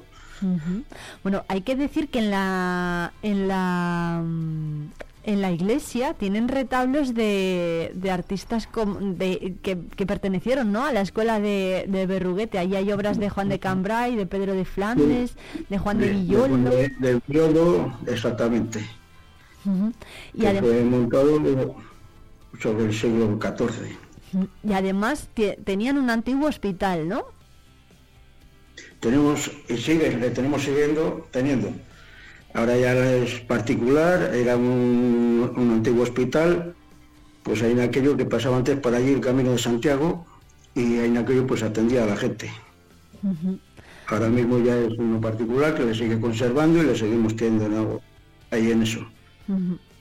¿Fue, ¿Fue importante Boadilla del Camino en esta, en esta época, en el siglo XVI? Sí, sí, muy importante. Pues. Bueno, mm, alcalde... Vivíamos mucha gente, unas 1.300, 1.500 personas podría haber, claro. Pero ahora ya no, ya nos vamos quedando pocos. Alcalde, ¿ahora qué servicios tiene, tiene el pueblo? Pues ahora tenemos unos albergues, y ¿Cuántos albergues hay? ¿Cuántos albergues hay para los peregrinos en Boadilla del Camino? Tenemos dos albergues, uno se llama Juntos, otro albergue en el Camino y un hotel rural que, le tenemos ahí justamente pegando al rollo. Están. ¿Y que, pues, aprovechan. Bueno, ¿y qué, ¿y qué tal están los, eh, los albergues? ¿Están llenos? ¿Están vacíos? ¿Son nuevos? ¿Son antiguos? ¿Hay que renovarlos? No, no, no, son, son nuevos, están muy bien y, tienen bastante gente. Ahora ya, pues claro, en estas épocas ya están bajando y ahora pues fácilmente que ya, ya que a poco igual cierren, porque ya no hay peregrinos y hasta marzo por ahí no vuelven a abrir a primeros de marzo. O sea que también se nota en el invierno la bajada de, de peregrinos. Sí, sí, sí, sí. a partir del 1 de noviembre pues ya los peregrinos ya ya dejan casi de venir. Algún día pasa alguno, pasa uno o pasan tres, pero nada, ya no, ya se, se para hasta, hasta marzo. Bueno, pero... Hasta marzo ya no empieza nada. Bueno, pero al cabo del año, ¿cuántos peregrinos pueden pasar por Boadilla del Camino? Pues no sé, unos 10.000 por ahí, o 8.000, 10.000, no sé. No puedo... Bueno, aparte... Eso sí, el de la rueda que tiene la contabilidad de todos los que se quedan, más luego los que no se quedan, pues seguramente que ande igual por ahí. Ajá. Aparte de mm, aparte de estos albergues, ¿qué más servicios tienen en Boadilla? ¿Tienen, por ejemplo, panadería? ¿El médico pasa Sí, frecuentemente? la- Tenemos, tenemos un panadero que viene todos los días, como en todos los pueblos, con la furgoneta y tenemos un local donde lo paran en aquello y venden. Tenemos carnicero, tenemos pesca- un pescatero que viene, o sea, un frutero, o sea que bueno, por ahora estamos, nos van sirviendo bastante curioso Ajá. Bueno, para no. pero eso sí, todo ambulante, ¿eh? Sí, sí, todo ambulante. Fijo, aquí no, ahora no tenemos nada. Teníamos una tienda que también se cerró y ya no, no ha habido nadie que la haya abierto. Entonces, pues bueno, tenemos todo ambulante, que bueno, por ahora le digo, nos atienden bastante bien. Bueno, ¿y hay asociaciones de amas de casa, culturales, de Sí, pensionistas? tenemos, tenemos tres asociaciones. Ajá. Tenemos la Asociación de los Jubilados, que son más o menos unos 30 socios. Tenemos la Asociación Cultural Fuente Vieja, que esos andarán entre 100 y 120 socios. Y la Asociación Las Escuelas, que andan por ahí unos 30 40. Ujú. ¿Y cuáles son las actividades que se hacen durante el año desde estas asociaciones? Pues la Asociación Cultural La Fuente Vieja suele organizar la Semana Cultural y después en Navidades hace concursos navideños. Van pasando por las casas a ver quién hace un Belén o el árbol que esté así y después pues dan, se juntan y dan el premio a ver quién, a cuál ha sido el mejor. Bueno, pero hay muchas asociaciones, ¿no? A pesar de que Boadilla es un pueblo pequeño, hay mucho movimiento. ¿Eh? Tenemos, eh, sí, sí, sí. O sea que después tenemos la Asociación de las Escuelas que también suelen hacer en verano con la Semana Cultural, aprovechan, se juntan y hacen algún concierto, ¿sabes? Entonces, pues bueno, van a, hacemos cosas y se van la gente que esté entretenida en verano. Por cierto, alcalde, ¿cómo andamos de cobertura y de internet en Boadilla? Bien, bien, yo creo que vamos. Ahora andamos bastante curiosos porque se metió, me parece que fue hace poco esta que, que están metiendo la fibra, la fibra óptica, la subterránea esta que metieron y estamos, la gente no me ha dicho nada, o sea que debemos andar bastante bien ahora, funcionando. Bueno, si la gente no se queja, eso está. eso está bien. No si no, enseguida no- no- lo notamos cuando una cosa no va mal, no va bien. Eso es, no, no falta internet entonces. No, no, no, no. Vamos, hemos tenido unos días por algún problemilla que falta el teléfono, pero bueno, son cosas que pasan a veces de algún problema, de alguna avería o cosas, pero por lo demás, en general, siempre estamos bien. Bueno, pues Ricardo Román, alcalde de Boadilla del Camino, muchas gracias por llevarnos hoy hasta su pueblo desde mm, la ruta por la provincia en Vive Radio. Muchas gracias. Muchas gracias a vosotros.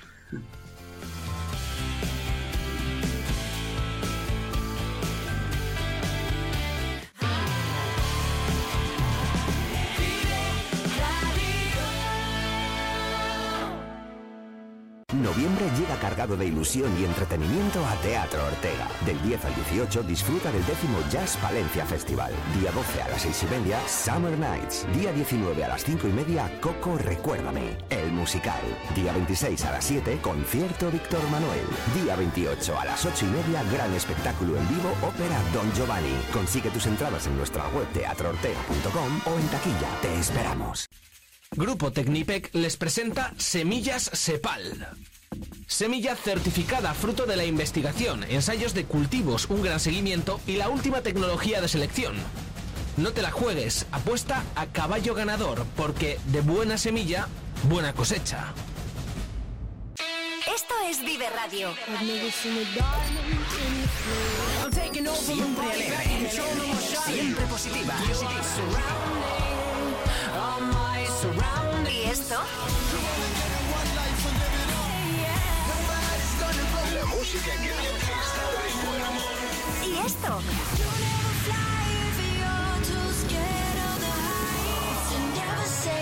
¿Y esto?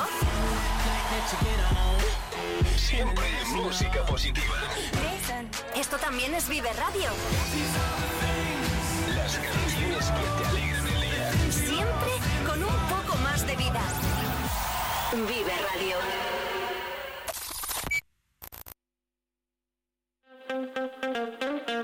Vive Palencia con Irene Rodríguez.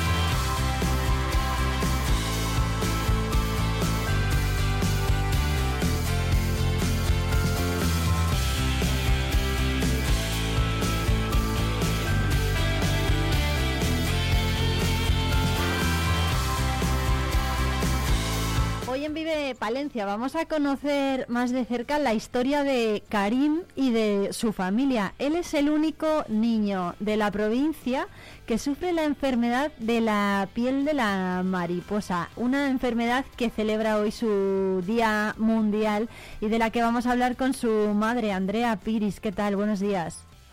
Hola, buenos días. Que, muchísimas gracias por atendernos. Lo primero, cuéntenos cómo, cómo es Karim, porque tiene, es muy pequeñín, ¿no? Tiene siete meses.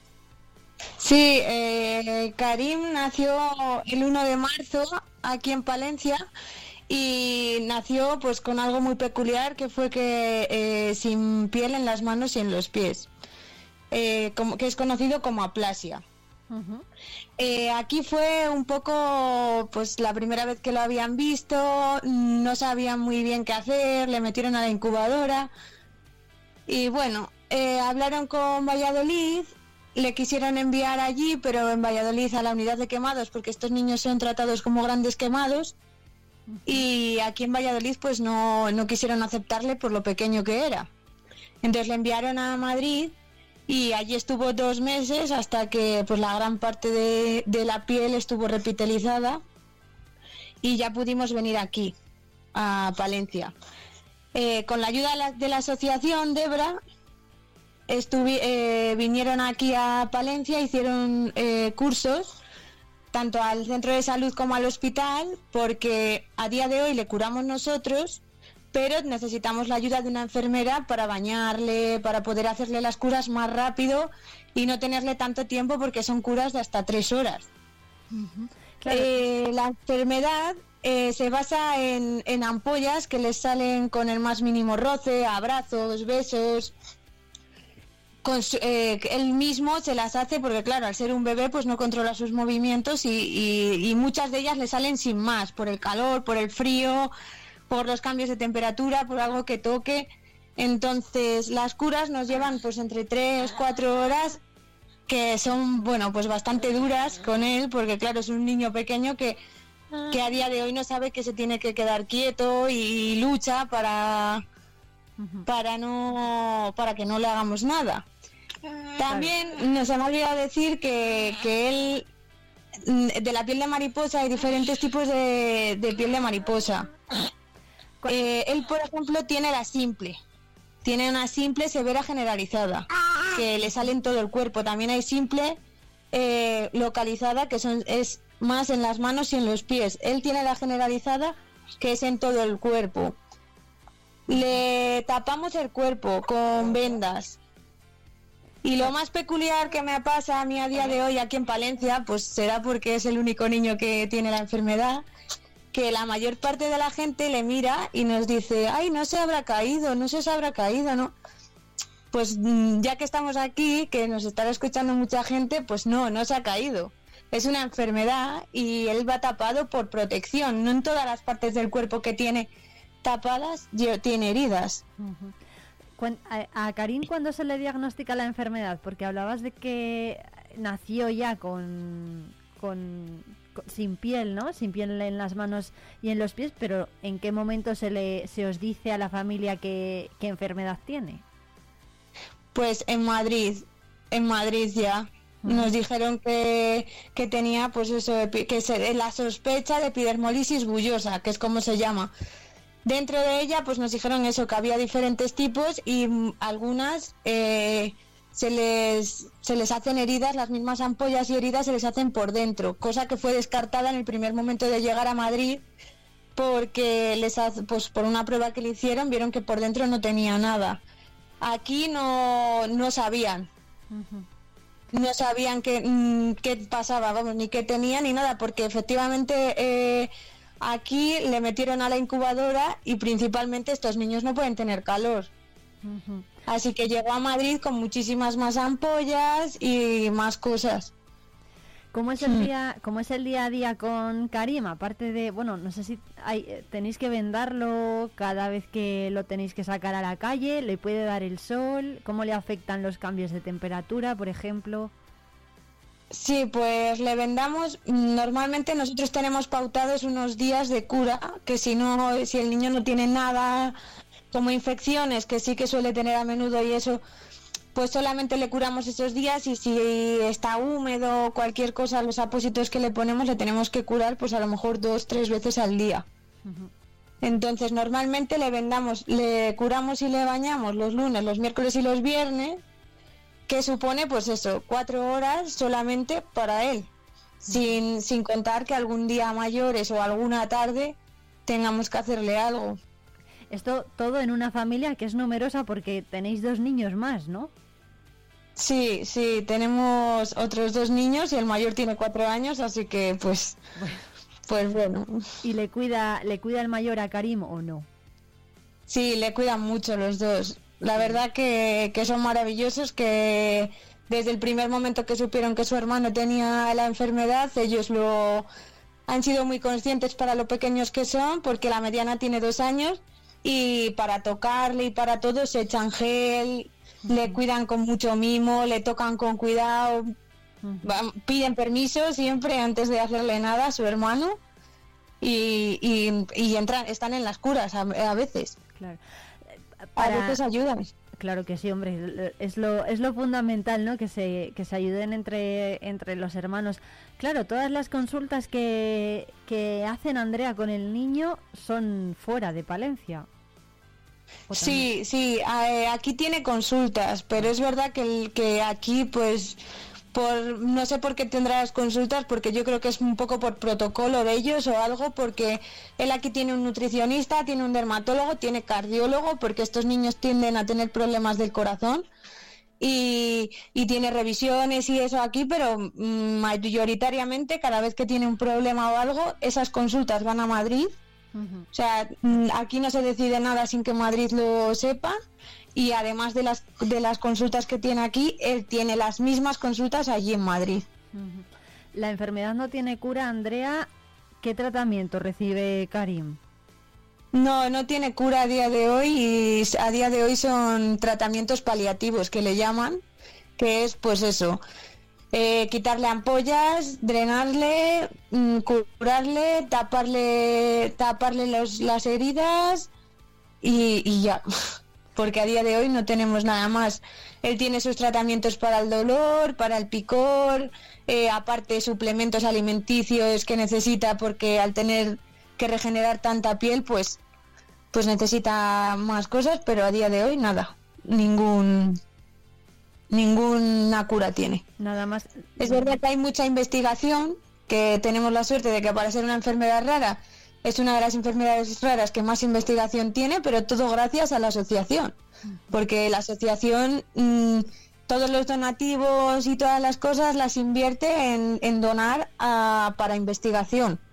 Además de pues nuestro psicólogo, nuestro enfermero, que Karin tiene su enfermero, nuestra trabajadora social, pero pero solo por, o sea, ellos son los que están dando vida a esta enfermedad, si no, estaríamos perdidos. Eso le iba a preguntar a Andrea, la asociación Debra, ¿en qué, ¿en qué les ayuda a las familias como la suya?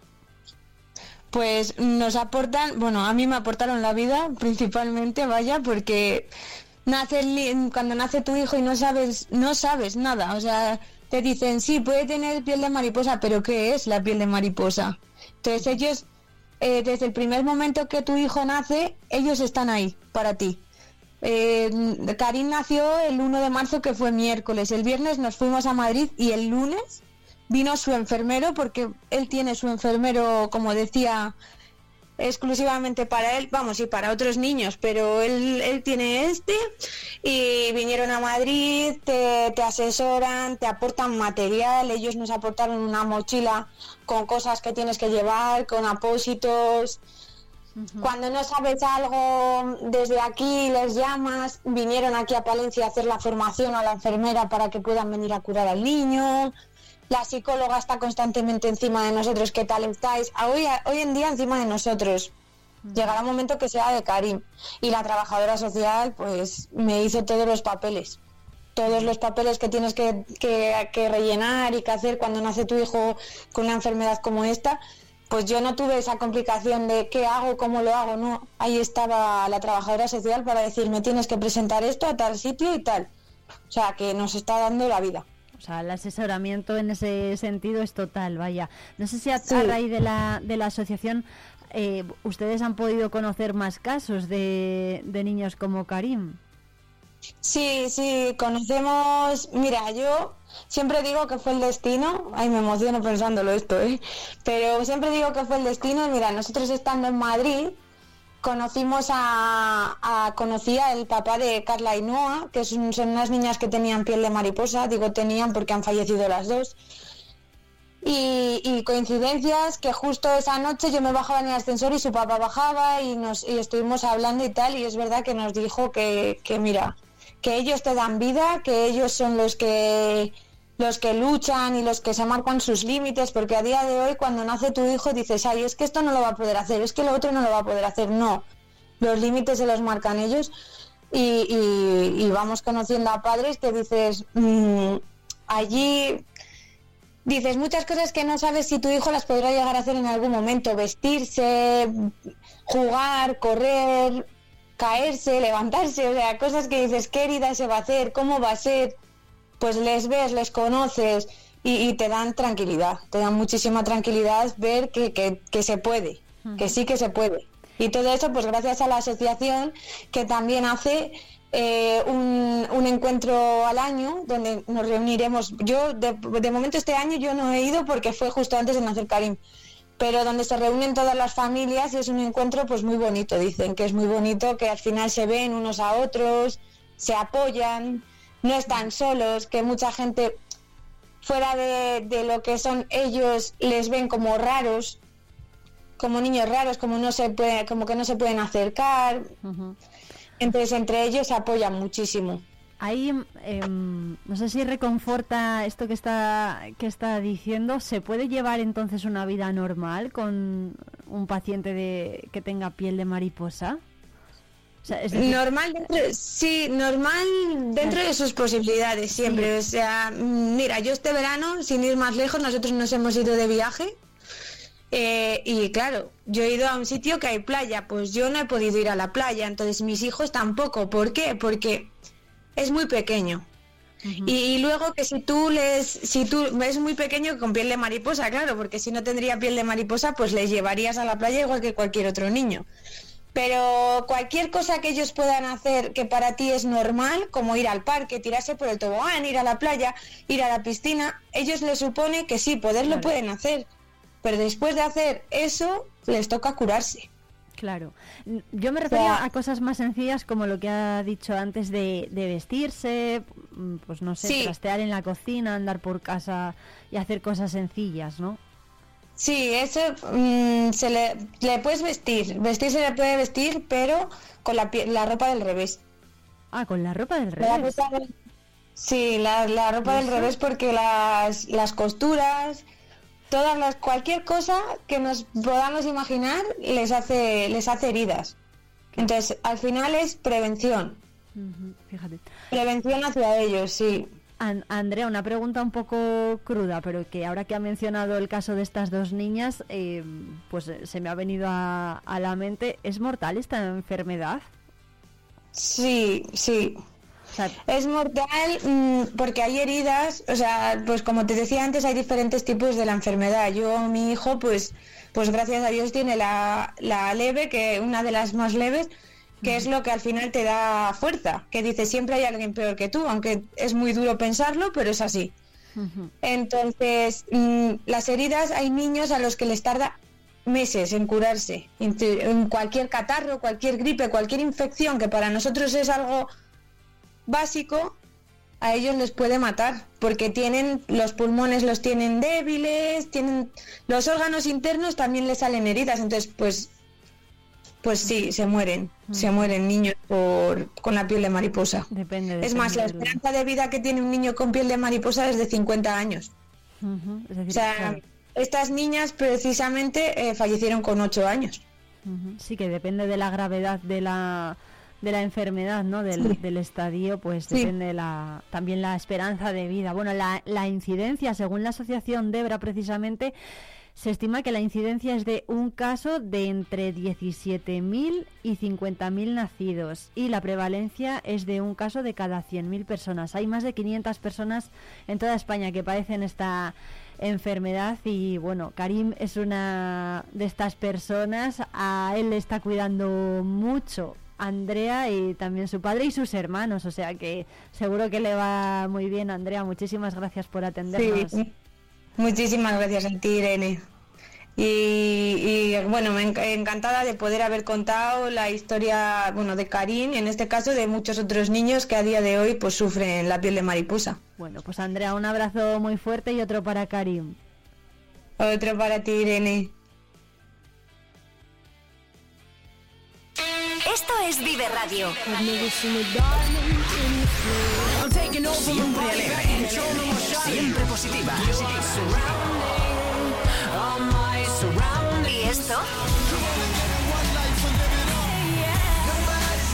La música que está de. ¿Y esto?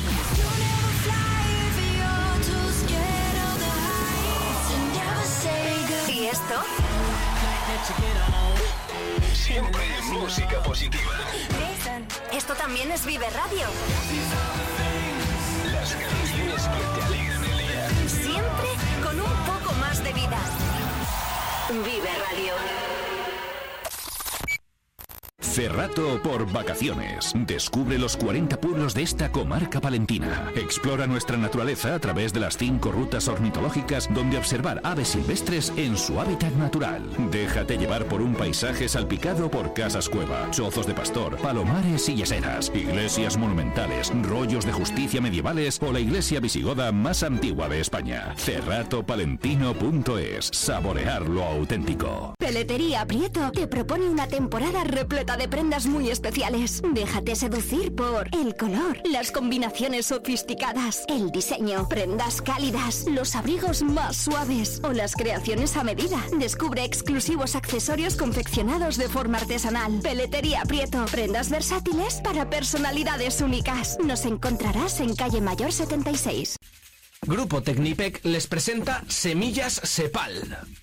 Semilla certificada fruto de la investigación, ensayos de cultivos, un gran seguimiento y la última tecnología de selección. No te la juegues, apuesta a caballo ganador, porque de buena semilla, buena cosecha.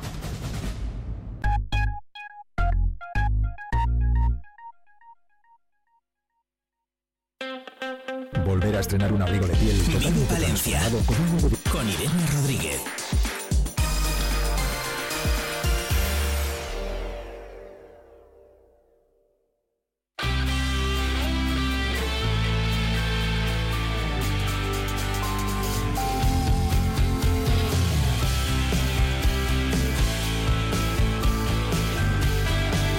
Y 41 minutos de este miércoles 25 de octubre, es turno ya de patitas peludas. Por aquí está ya Marian Belloso de Clínica Veterinaria Argos.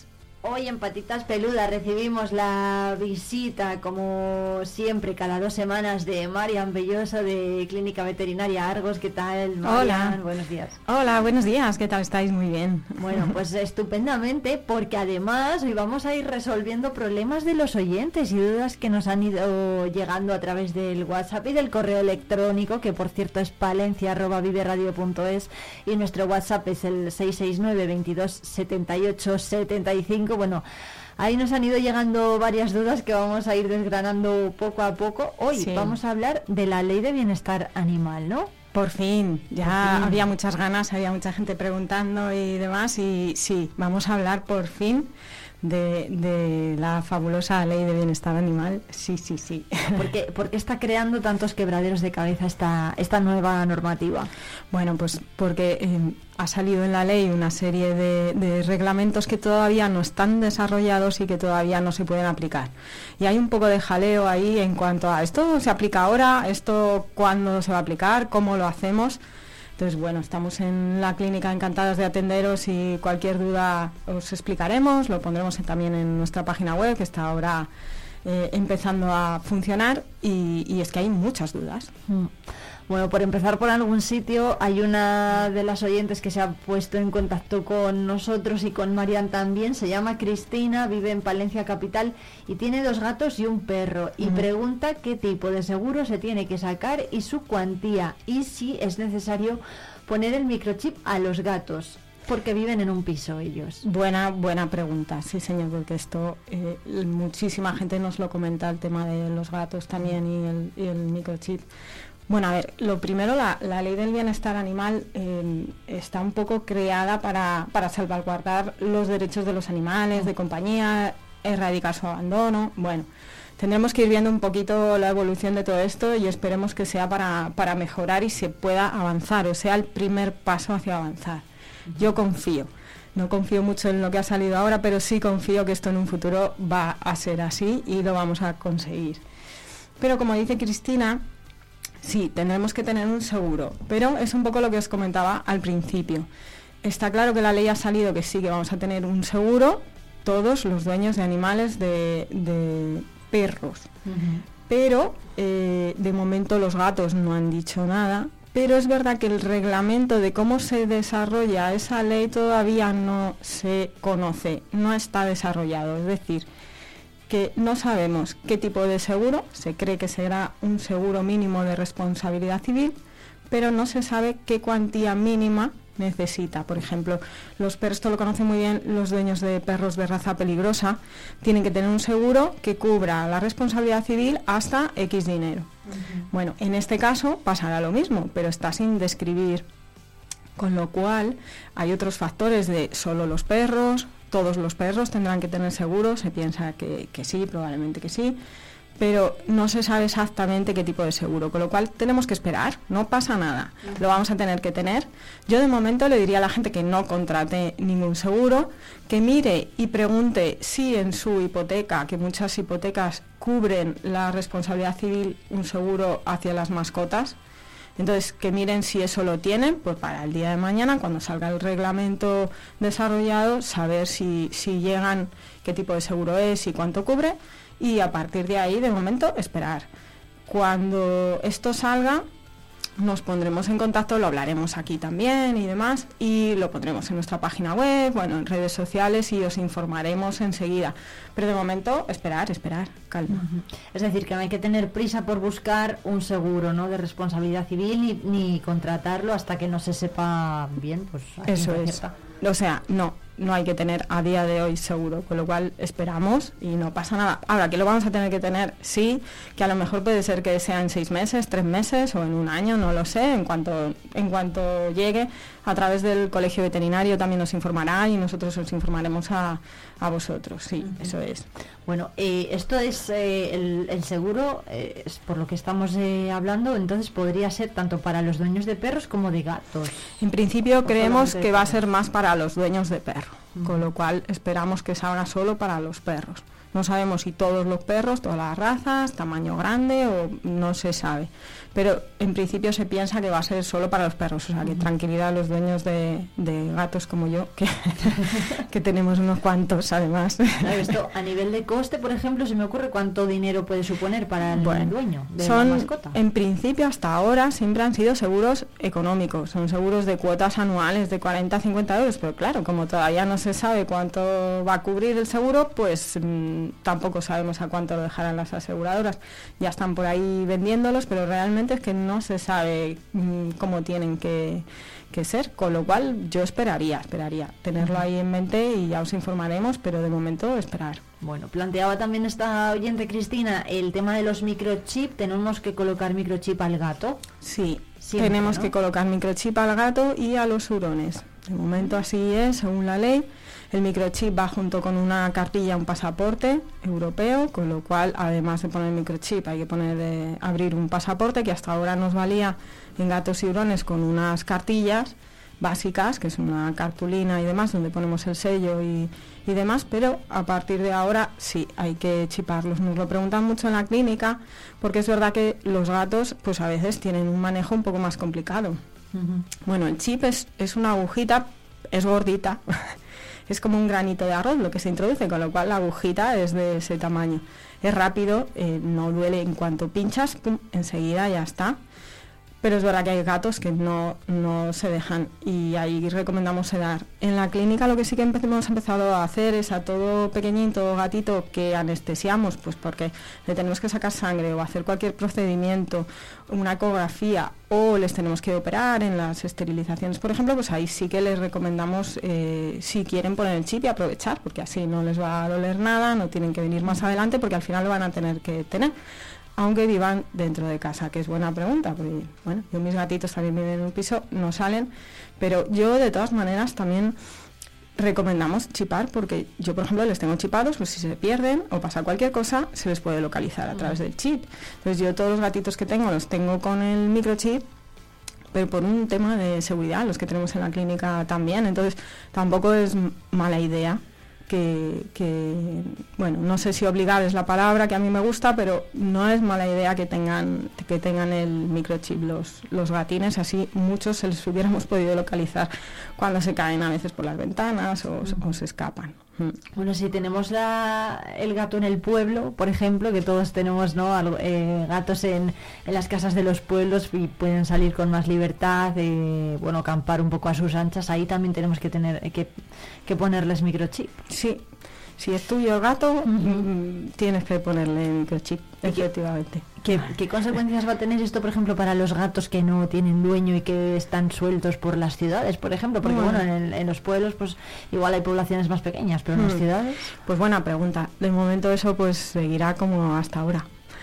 Es decir, pues eh, bueno, ojalá bueno nos oyeran un poco desde el ayuntamiento y demás y, y se consiguiera hacer un poco campañas de esterilización y cuidado de estos gatitos, pero hasta ahora esos gatines no tienen propietario, con lo cual pues no hay que chiparlos, claro. Bueno, eh, ¿qué más eh, datos importantes o datos a tener en cuenta o cuestiones de la nueva ley tenemos que considerar? Pues mira, lo más importante, otra de las terceras preguntas que tenemos es si necesito realizar un curso. Es verdad que eso, como sabemos que no lo hay ahora, pues la mayoría de la gente sabe que no pasa nada, que a día de hoy no hay que hacer el curso. ¿Que lo tendremos que hacer? Sí, pero pasa un poquito como del principio. No está desarrollado el reglamento, con lo cual no sabemos qué tipo de curso, si será gratuito o no, se piensa que sí, si será online o no, quién nos lo va a dar, cuánto va a durar, mm, no lo sabemos. Ahí estoy yo un poco como todo el mundo, pues a la expectativa. Lo tendremos que hacer y lo tendré que hacer yo igual que todos. Me- supongo que será eh, para perros, eso sí se piensa también, como el seguro, pero de momento pues esperar el, el reglamento. ¿Qué, claro, ¿qué tipo de conocimientos se van a dar en estos cursos? Porque los dueños de, de los perros ya como que estamos están muy acostumbrados ¿no? a sus mascotas y ya parece que las controlan. Claro. Pues buena pregunta. Eso me gustaría también saber, porque no lo sabemos. Eh, realmente esta ley se ha hecho un poco mm, sin contar con el gremio sanitario veterinario, con lo cual, bueno, pues eh, no lo sabemos. Ojalá lo supiéramos. Bueno, eh, bueno, veterinarios que por cierto habéis celebrado hace muy poquito días, días vuestra jornada, ¿eh? sí, muchas gracias. Sí, muchas gracias a todos los que nos felicitasteis en la clínica y recibimos vuestro cariño. Fue un día muy bonito, sí, la semana pasada. Bueno, hay otro punto de la ley Marian que es la obligatoriedad de esterilizar antes de los seis meses a los gatos, eh, a no ser que eh, el criterio veterinario lo desaconseje, ¿no? Hay Sí. Bueno, se, agradece lo último, lo de salvo el criterio veterinario que les aconseje, porque realmente hay casos en los cuales, bueno, que sea obligatorio someter a una cirugía, a una intervención mayor, operar a una gatita y demás, mm, bueno, pero sí que es verdad que hay casos en los cuales no lo recomendamos porque puede correr riesgo eh, eh, la vida de la anestesia, la vida del gatito, con lo cual, bueno, eso está bien. Pero sí es verdad que a partir de ahora eh, va a ser obligatorio tener a las gatas y a los gatos, esto es para, no es para perros ni esterilizadas. Esto es un poco porque tenemos una población felina enorme en todas las ciudades de, España. Muchísimos gatos abandonados, las gatitas pues paren todos los años una o dos veces, varios gatitos y al final tenemos poblaciones muy grandes que esta ley sirva para que haya menos población felina, mm, no lo sé. Tengo mis dudas. Quizá yo animaría un poquito desde aquí a, bueno, a, los que mandan un poquito al Ayuntamiento de Palencia a hacer unas campañas que se realizan en otras ciudades estupendas que son campañas de recogida, de esterilización y suelta, se llaman así CES a través de esas campañas se consigue un poquito controlar eh, que las poblaciones felinas de las colonias pues eh, no proliferen de manera exagerada y no tengamos gatitos y gatitos pasándolo mal, abandonados y muriendo en las calles hay una gente maravillosa que se encarga un poquito de darles de comer, en que eso no hay que hacer nada más, el ayuntamiento ahí no tiene que hacer nada, pero sí que quizá el tema de la esterilización, que son cirugías que ya llevan un coste mayor, eh, las asociaciones que tenemos en Valencia andan muy justas para llegar a esas esterilizaciones. Entonces, a través de estas campañas, la verdad es que sería estupendo un poquito que se agilizara. Yo creo que esa sería un poquito la manera de controlar este tema, más que el dueño que tenemos en casa que es raro que quiera tener gatitos en casa y encontrarse con gatitos y a quien los da. Pero bueno, es una medida, pero sin lugar a dudas también eh, es bueno que os informéis un poquito en el veterinario porque el esterilizar tiene una serie de ventajas. Pues qué ventajas y qué riesgos tiene el realizar este tipo de intervenciones. En las hembras evitamos infecciones de útero, evitamos tumores de mama, evitamos celos de manera continua. Las gatas no ovulan hasta que no las monta un macho y están en celo cada, dos por tres, las pobres en casa maullando. Los machos, pues el estrés, la ambición, el orinar fuera, suelen oler mucho el pis y demás. Bueno, tiene sus beneficios, pero a mí me gustaría más que fuera individual, que cada uno le informáramos en la clínica y decidiera más que obligar. Pero bueno, ha llegado así la mayoría de los gatos los tenemos esterilizados en casa. Entonces, bueno, bien. Bueno, hay, otro punto importante que es que para los perros no es obligatoria la esterilización, mm. ¿no? Eso también hay que tenerlo en cuenta. No, no, no lo es. Bueno, bien, tampoco, ya te digo, no me parece mal, me parece bien. Lo importante yo creo que es que cada uno que tenga un perro o una perra se vaya a su veterinario de confianza y pregunte qué ventajas, qué riesgos, mm, cuándo debo, cuándo es bueno hacerlo y por qué y a partir de ahí en la clínica que te informen cómo lo realizan, cómo lo hacen. Nosotros en la clínica eh, tenemos una consulta que llamamos la consulta de información para esterilización, gatos, perros, hembras, machos y demás, eh, que es gratuita y en la cual les informamos de todo esto ya que estamos hablando, pues pasamos la revisión al peque, entonces si nos le traen muchísimo mejor, damos ahí el presupuesto y, informamos de todo, de cómo lo realizamos en la clínica, las condiciones de esterilidad, de monitorización, es una anestesia, son cirugías, hay que entrar en quirófano. Creo que eso es más importante que la ley nos obligue, sino que, bueno, que todo el mundo esté informado cuando tenga una mascota.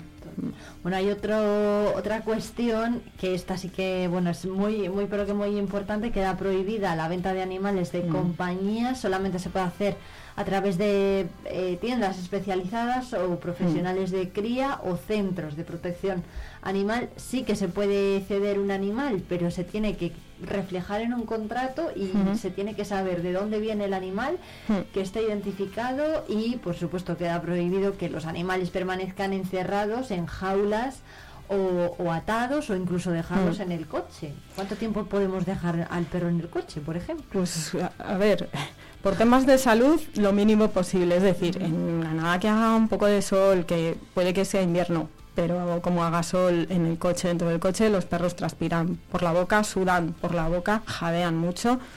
eh, yo diría que nunca. Entonces, bueno, ahí estoy un poco de acuerdo con el tema de la ley.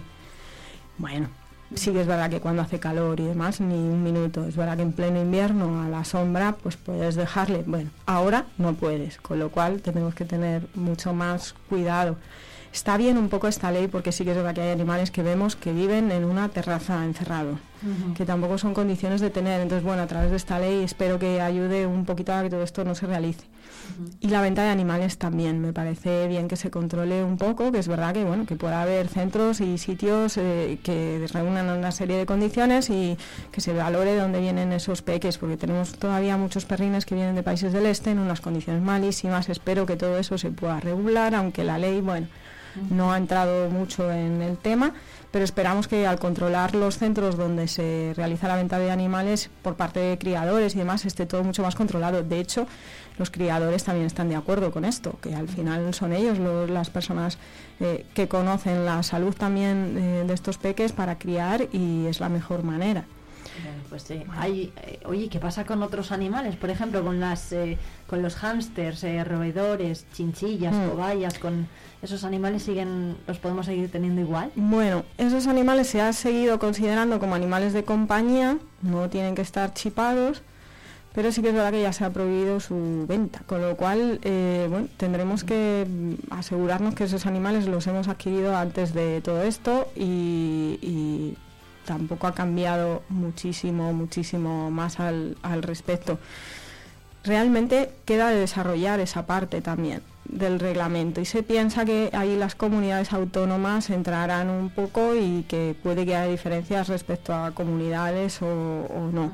Con lo cual todavía es que esta ley queda mucho por, por desarrollo y por saber, con lo cual pues calma, calma, que de momento no ha cambiado tantas cosas y poco a poco las iremos aplicando. Algunas sí, ¿eh? ya hemos hablado, esto de dejarles en el coche y demás, eh, nada, que ya han multado.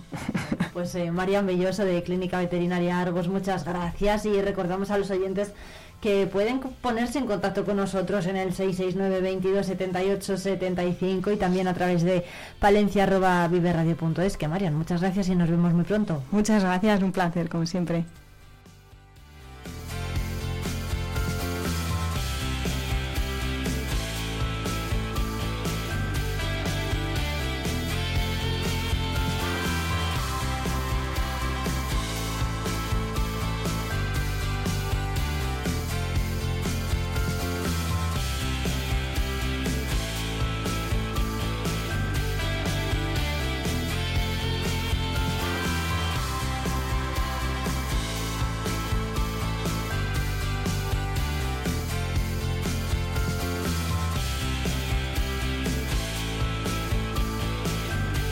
Bueno, muy interesante ¿eh? lo que nos ha contado Marian sobre la ley de bienestar animal, algo que tiene mucho que ver, por desgracia, con la actualidad que nos rodea estos días, porque el dueño de los perros de Zamora, eh, que ocasionaban la muerte de una joven de 27 años eh, muy cerca de, bueno, entre Robales del Pan y La Iniesta, dos municipios zamoranos, se enfrenta a un delito de homicidio imprudente por tener sueltos a esos perros mastines y además ausentarse. Son las 11 en punto.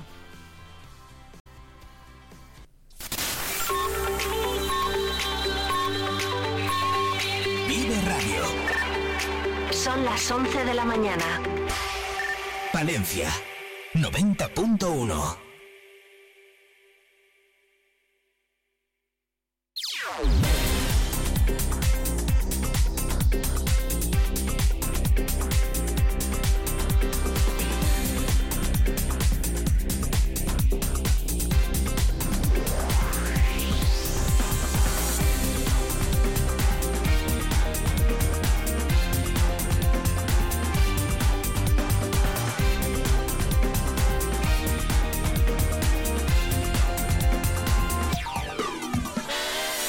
En una hora da comienzo ese desfile de moda sostenible y cuerpos diversos en el campus de la Yutera. Es una actividad al aire libre y abierta a toda la ciudadanía con la que se dará el pistoletazo de salida a una serie de actividades organizadas bajo el proyecto Más Social, con el que se celebra el 30 aniversario del grado, de, eh, del grado en Educación Social en la Facultad de Educación de Palencia. Se realiza gracias al apoyo de la Administración Pública Local y Provincial y también colaboran cinco organizaciones sociales y empresariales con el préstamo de ropa y complementos. Además, como modelos van a participar representantes de nueve entidades sociales.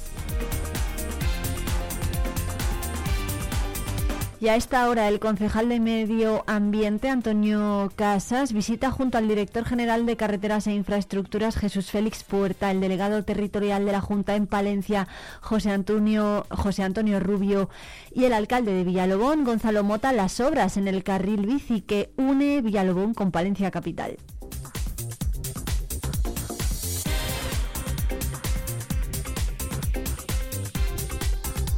Y esta tarde a las 5 está previsto que la alcaldesa de Palencia, Miriam Andrés, eh, participe en, el, eh, en la celebración de la Junta de Gobierno de la Federación Española de Municipios y Provincias. Perdón, esta celebración se desarrolla a lo largo de todo el día y en concreto la alcaldesa de Palencia, Miriam Andrés, va a asistir en Madrid a, a la celebración de la Junta de Gobierno de la Federación que continúa todavía a esta hora a las 11 que comenzaba a las diez y media de la mañana.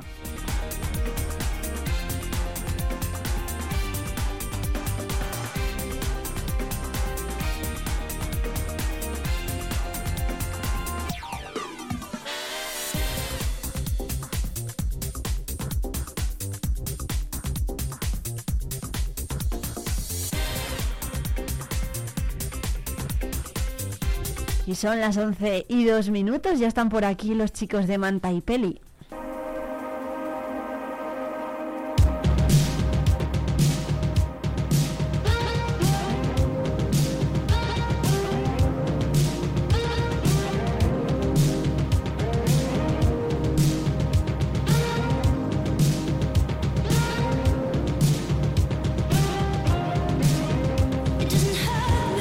Es miércoles y ya saben los oyentes de Vive Radio que toca hablar de series y de plataformas. Para eso están aquí ya nuestros chicos eh, Pablo Torres y Sonia López de Manta y Peli. ¿Qué tal? Buenos días. Hola, buenos días. Bueno, ¿qué tal? ¿Cómo estáis?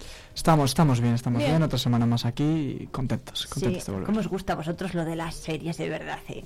Pues Tendréis el sofá desgastado. La cama en este caso. ¿La cama? Sí, sí, ah. yo soy más de verlas en la cama, con el ordenador, tranquilamente. Ah, ¿y en casa qué te dicen? Que, salga de la habitación. Que, que salgas, ¿no? Que salgas de la habitación. Bueno, pues ha salido, ha salido Pablo para traernos cositas esta semana, cositas de vikingos, porque va la cosa de vikingos, ¿no? ¿Quién empieza hoy? Pablo. Eh, venga, sí, bueno, hablemos de Vikingos Valhalla y en este caso pues traemos malas noticias porque el spin-off de la popular serie de Vikingos eh, trae malas noticias por partida doble. La primera porque se retrasa el estreno de su tercera temporada y la segunda porque esta tercera temporada supondrá el punto y final a la serie.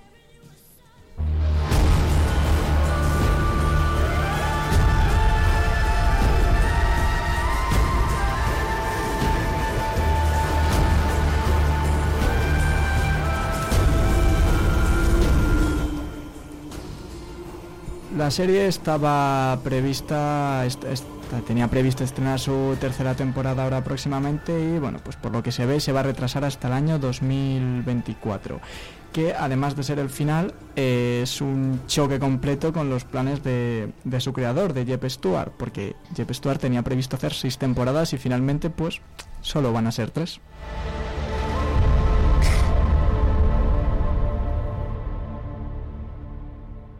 Bueno, pues tres temporadas de vikingos. Oye, ¿qué te parece a ti esta serie, Pablo? Pues mira, eh, a mí la verdad que la estética vikinga me gusta mucho. Es una, la verdad que a mí me gusta la serie y tampoco entiendo muy bien su, su cancelación. Netflix tendrá sus, sus motivos.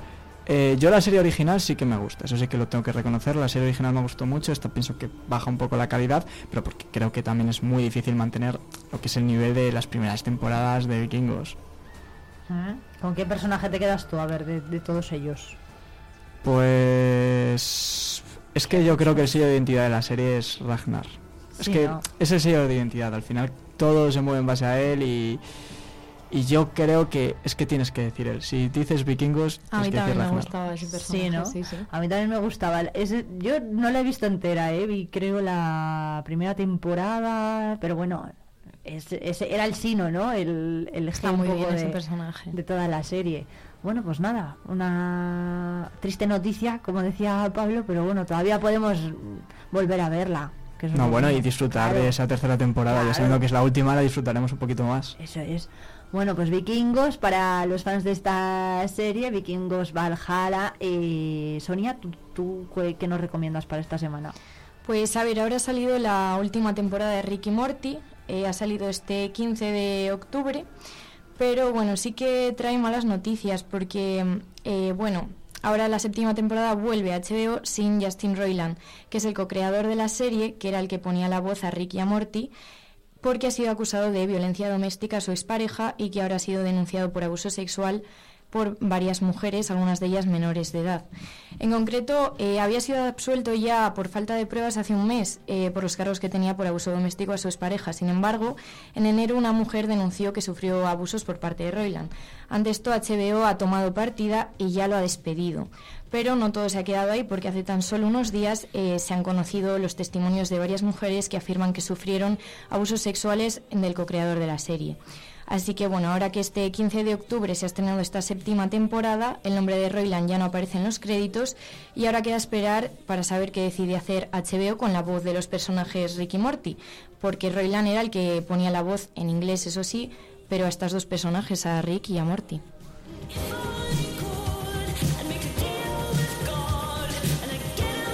Bueno, pues veremos a ver qué pasa. Bueno, la medida de HBO pues tampoco se ha hecho esperar, ¿no? Y, y era la, espera, la esperada también.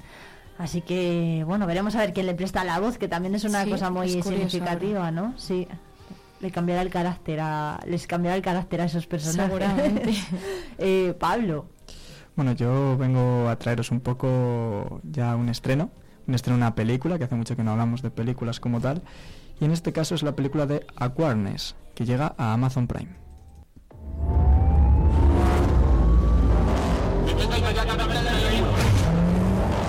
Si te pillan te van a meter directo en un laboratorio, métetelo en la cabeza. ¿Qué vas a hacer ahora? Ian, no lo controlas tanto como crees.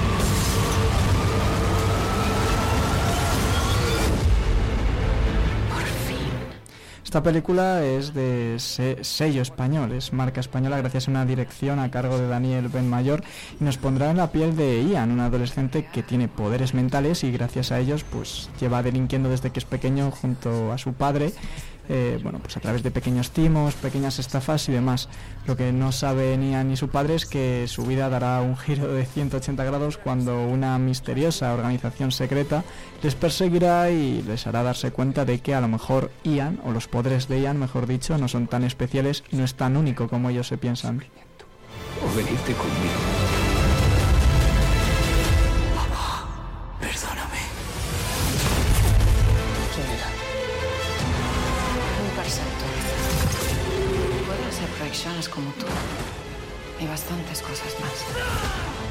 Más poderoso al que nos hemos enfrentado.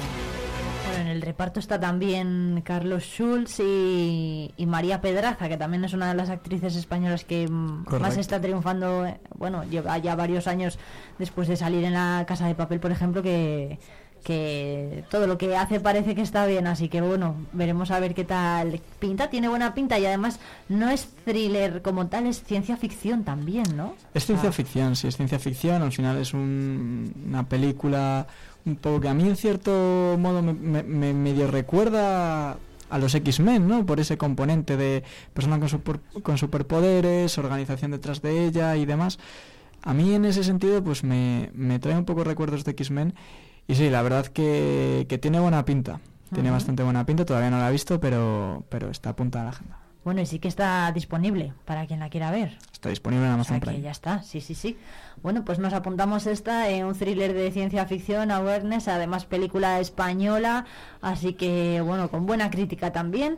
Y además la recomienda Pablo, así que todo todo está bien encaminado. Todo a favor, todo a favor. Todo a favor. Como no nos guste Pablo, mm, te sacamos Asumo las de- consecuencias. Te sacamos de la sección. Bueno, también eh, tenemos que hablar de, de Loki, eh, Sí, Sonia. de Loki, que llega a Disney con la segunda temporada. Es una serie que a mí me está gustando mucho. Solo me he visto la primera, todavía la segunda no he empezado, pero tiene muy buena pinta.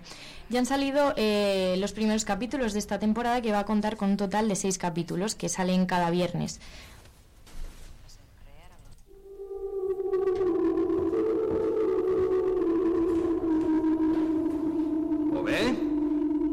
¿Hola?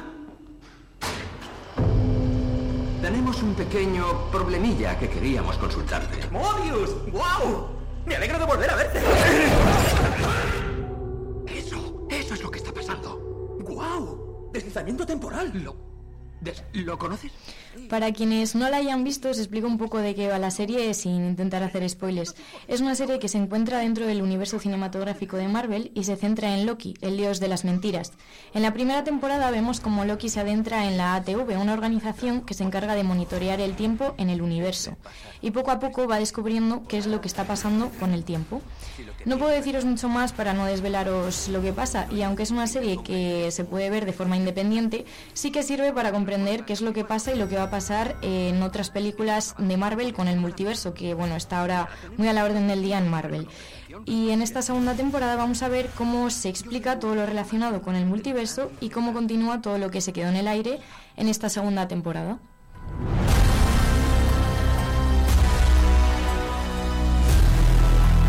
Salvar este lugar depende de nosotros. ¿Esto es una grieta? ¡Ya está! Hagamos lo que hagamos. Jugamos a ser Dios. Somos dioses.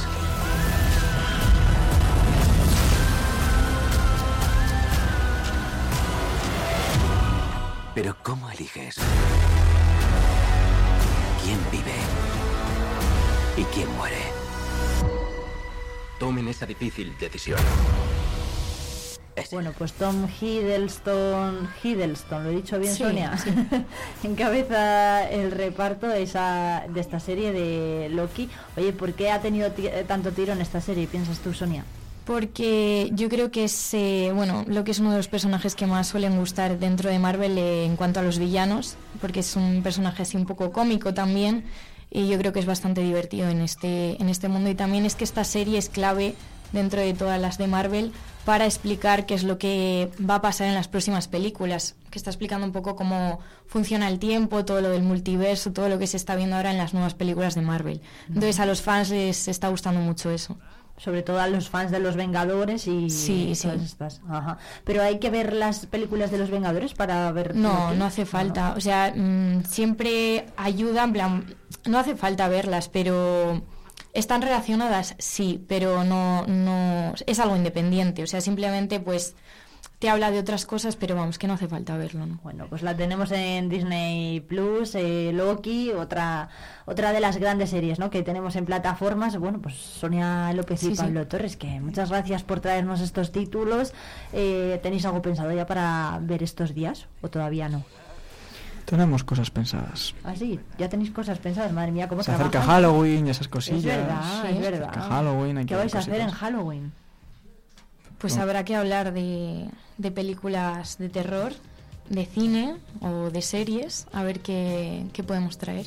Bueno, ¿vais a ver Beetlejuice o vosotros sois más de, pues no sé, eh, Pesadilla antes de Navidad, La novia cadáver, Tim Burton? Somos de todo. Somos de todo. No hacemos esas cosas nada. Bueno, bueno, pues nada. No me deis miedo después de Halloween. No, hombre, no. Vale. Lo Bueno, pues, intentaremos. que esto mm, se emite en, en horario infantil, o sea que... No te preocupes. Bueno, pues Pablo Torres y Sonia López, muchas gracias como siempre por traernos todos estos títulos de plataformas en Manta y Peli. Nos vemos muy pronto. Adiós. Hasta luego.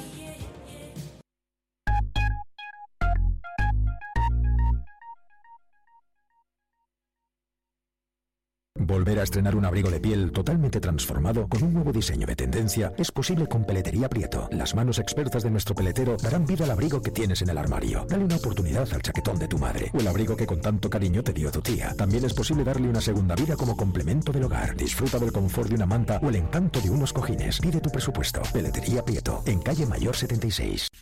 Grupo Tecnipec les presenta Semillas Sepal. Semilla certificada fruto de la investigación, ensayos de cultivos, un gran seguimiento y la última tecnología de selección. No te la juegues, apuesta a caballo ganador, porque de buena semilla, buena cosecha. Vive Palencia con Irene Rodríguez.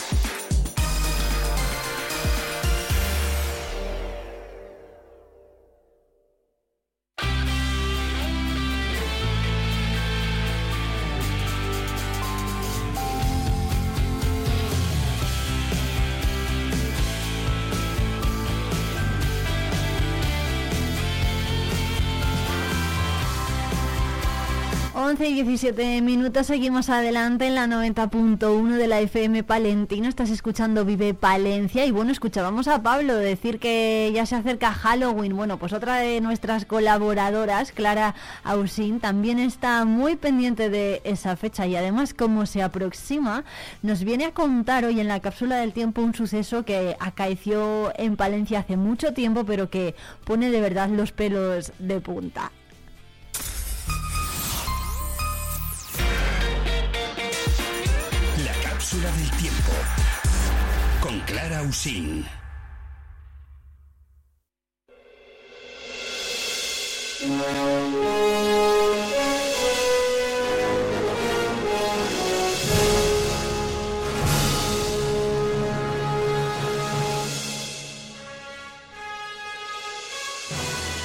Bueno, ya está por aquí nuestra historiadora favorita, Clara Usín. ¿Qué tal?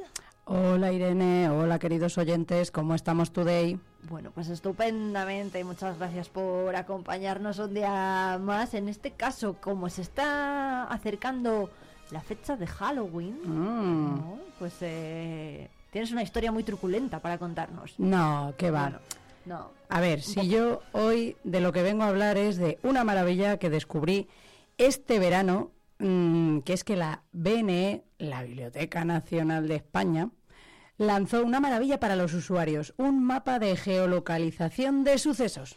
Ah, ¿Y eso, qué, y eso qué, es, si se puede saber? Bueno, pues vamos por partes. Las relaciones de sucesos son colecciones de relatos que atesora la Biblioteca Nacional que nos cuentan hechos de todo tipo, desde grandes batallas o acontecimientos históricos hasta crónicas de interés en lugares remotos. Hay quien los identifica con el precedente de la prensa tal y como ha llegado hasta nuestros días, sucesos. ¿Ah? Pues resulta que la Biblioteca Nacional, gracias a los ávidos lectores y coleccionistas a lo largo de los siglos, posee una base de relaciones de sucesos muy amplia.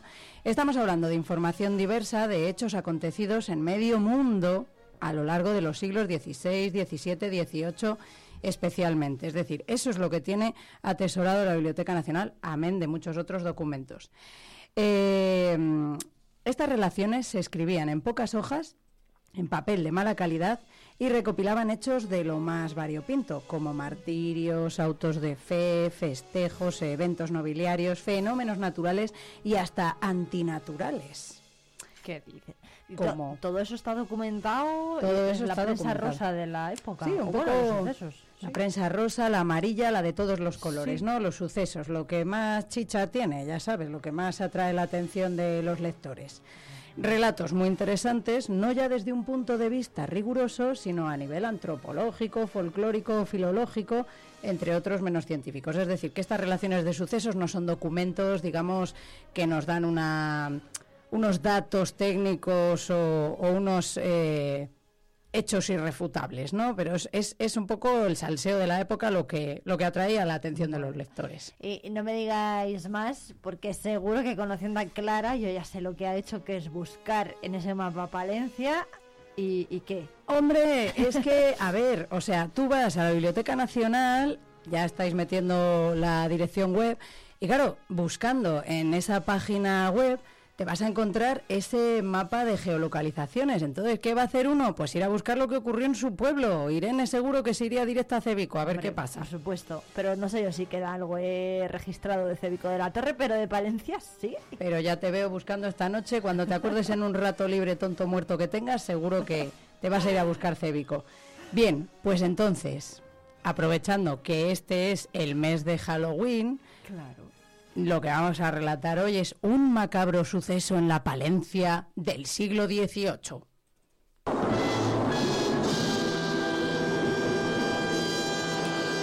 Y además hoy nos hemos traído a una invitada muy especial que es Guiomar, Hola, ¿qué tal, Guiomar? Bien. Bien. porque como es muy fan de Halloween, vamos a ver qué tal le parece esta historia terrorífica que vamos a contar hoy. Madre mía. Sí, pero no, no, no, te va- no le va a dar miedo a Guiomar, ¿no? No. A lo, a lo mejor le quita un poco el hambre, pero, pero dormir va a dormir como una marmota, ¿verdad? Bueno, a ver, ¿qué ocurre entonces en Palencia ya por el siglo XVIII? finales Bueno, pues lo 18? que yo os traigo es uno de esos sucesos ocurrido en nuestra capital palentina. Atención al título, se llama Nueva relación y extraño pasaje que sucedió, el cual se da cuenta y declaración como una familia de la nación lusitania, vamos, de Portugal, se vinieron a vivir a la ciudad de Palencia, en donde pararon en la plaza del mercado y allá pusieron casa de poseada y hostería, daban de comer carne humana y milagro que obró la Virgen del Carmen. Del Carmen. ¿Del Karma o del Carmen? Del Carmen. del Carmen, va, vale. Entonces, nos empieza contando el relato. Voy a leerlo casi casi en ese castellano antiguo de 1787, que es el año de la crónica de este suceso macabro que sucedió en la capital de Palencia. Eh, bien, sucedió en el año de 1787 en la plaza del mercado de Palencia. Esto podría ser en el barrio de Santa Marina, que era donde estaba el mercado desde, desde la Edad Media, el- lo que se llegó a conocer como el Mercaviejo, eh, o en la actual Plaza de los Juzgados, que también hubo un mercado importante, aunque este era de ganado principalmente, ya en los tiempos más recientes, eh, o incluso hubo otra plaza de mercado importante en la zona de El Arco de Mercado, que eso está por el Paseo del Salón, ¿vale? O sea, era un mercado que estaba como en los, en los, eh, en los exteriores de Palencia, fuera de la muralla. Entonces, comienzo con el relato eh, en este castellano antiguo, que le da más chicha al relato.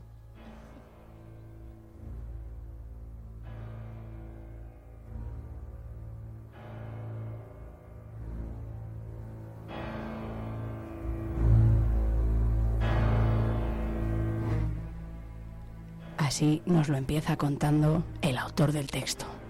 A la Virgen del Carmelo le pido me dé su gracia para contar un suceso que ha sucedido en España. Todo cristiano me atienda, ponga oído a mis palabras. En la ciudad de Palencia, jardín hermoso de damas, a quien dio el cielo las quinas para blasón de sus armas, desde donde muchos españoles defienden a su monarca, Resulta que de un reino a otro reino a veces las naciones se pasaban, que como en el interés se fundan sus esperanzas, a el que se les paga mejor, con felicidad se pasan. Hubo muchos españoles que hicieron esta mudanza. Nos está hablando de la emigración, los movimientos migratorios entre fronteras en el siglo XVIII. A esta ciudad vinieron de nación lusitania, de Portugal, otra vez, marido, mujer y un hijo, y en Palencia se hospedaban. Pusieron una hostería en una plaza que llaman hoy día la del mercado, donde también sazonaban los manjares, que la gula muchas gentes se llevaba, que el pueblo a los gustos brinda y el vicio convida y llama. Era la casa espaciosa, esta hospería, hospedería, donde había muchas camas y un retrete muy ameno que Flora matiza y labra. Lo del retrete, vamos a matizarlo, el retrete se consideraba eh, un cuarto pequeño en la casa o habitación destinado al retiro, ¿vale? Un lugar de descanso. Bien, esto encaja dentro de la hospedería. No es el retrete que todos conocemos, ¿no? No, pero en el siglo XVIII se está configurando el retrete tal y como hoy lo empezamos a, a conocer, ¿vale? ¿Guiomar lo sabía esto? No. No, ¿eh? Vaya Bien. Vale, vale, venga. Pues continúe usted, Clara. Continúo. En este retrete hermoso había diversas salas vestidas de paños finos y de famosas alhajas. Vamos, que era la zona más lujosa de toda la hospedería. En este sitio apartado, o laberinto de infamias, alojaban varias noches a la gente de importancia. Como la codicia infame cuando en los pechos se arraiga, no hay traición que no ejecuten, que es de muchos males causa. Y aquí vamos al lío.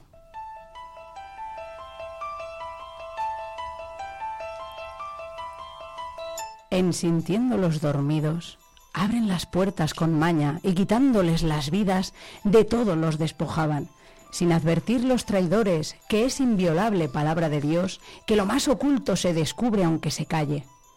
Daban en esta hostería manjares y viandas, al margen de otras abundantes y baratas. Acudía mucha gente, por lo que siempre se ocupaban las mesas y alojamientos, ignorando esta desgracia. Mas como eran judíos, estas infamias ejecutando rigores, disimulando arrogancias. Bueno, ya sabemos que en el pasado a los judíos se les, se les culpaba de muchas desgracias y todos los males venían por ahí. Bueno, pues eran otros tiempos y esa era la consideración. Continúo. Dieron quien vio tal rigor con los filos de una daga, de una daga muerte a 62 hombres Dios les perdone sus almas. Murieron siete mujeres y dos hijos en compañía, con instrumentos crueles que segaron sus gargantas. Cinco religiosos de diversas religiones rindieron la vida amarga. Y quince meses estuvieron ejecutando esta infamia. Se enriquecieron en breve, avarientos de la plata. Compraron para servirse dos esclavos y una esclava. Vivían sin acordarse de la cuenta que nos llama, de la muerte que nos sigue y del juez que nos aguarda.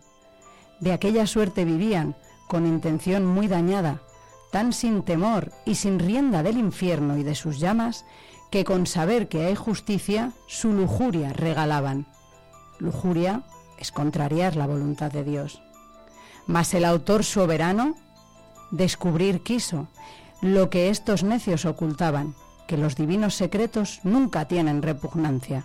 Vamos, que todo se acaba sabiendo entró un perro de un vecino en el cuarto donde estaban los huesos de los difuntos y sin que nadie reparara, sacó de un niño una mano que en el cuarto se ocultaba.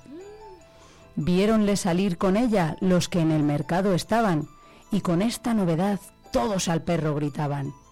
¿Qué es esto, Virgen Sagrada? que de la hostería ha salido. ¡Oh vil gente! ¡Oh vil canalla! Al alboroto y las voces, como justicia no falta, un alcalde y seis ministros con todo rigor se echaron. Al instante los prendieron y a la cárcel los llevaban.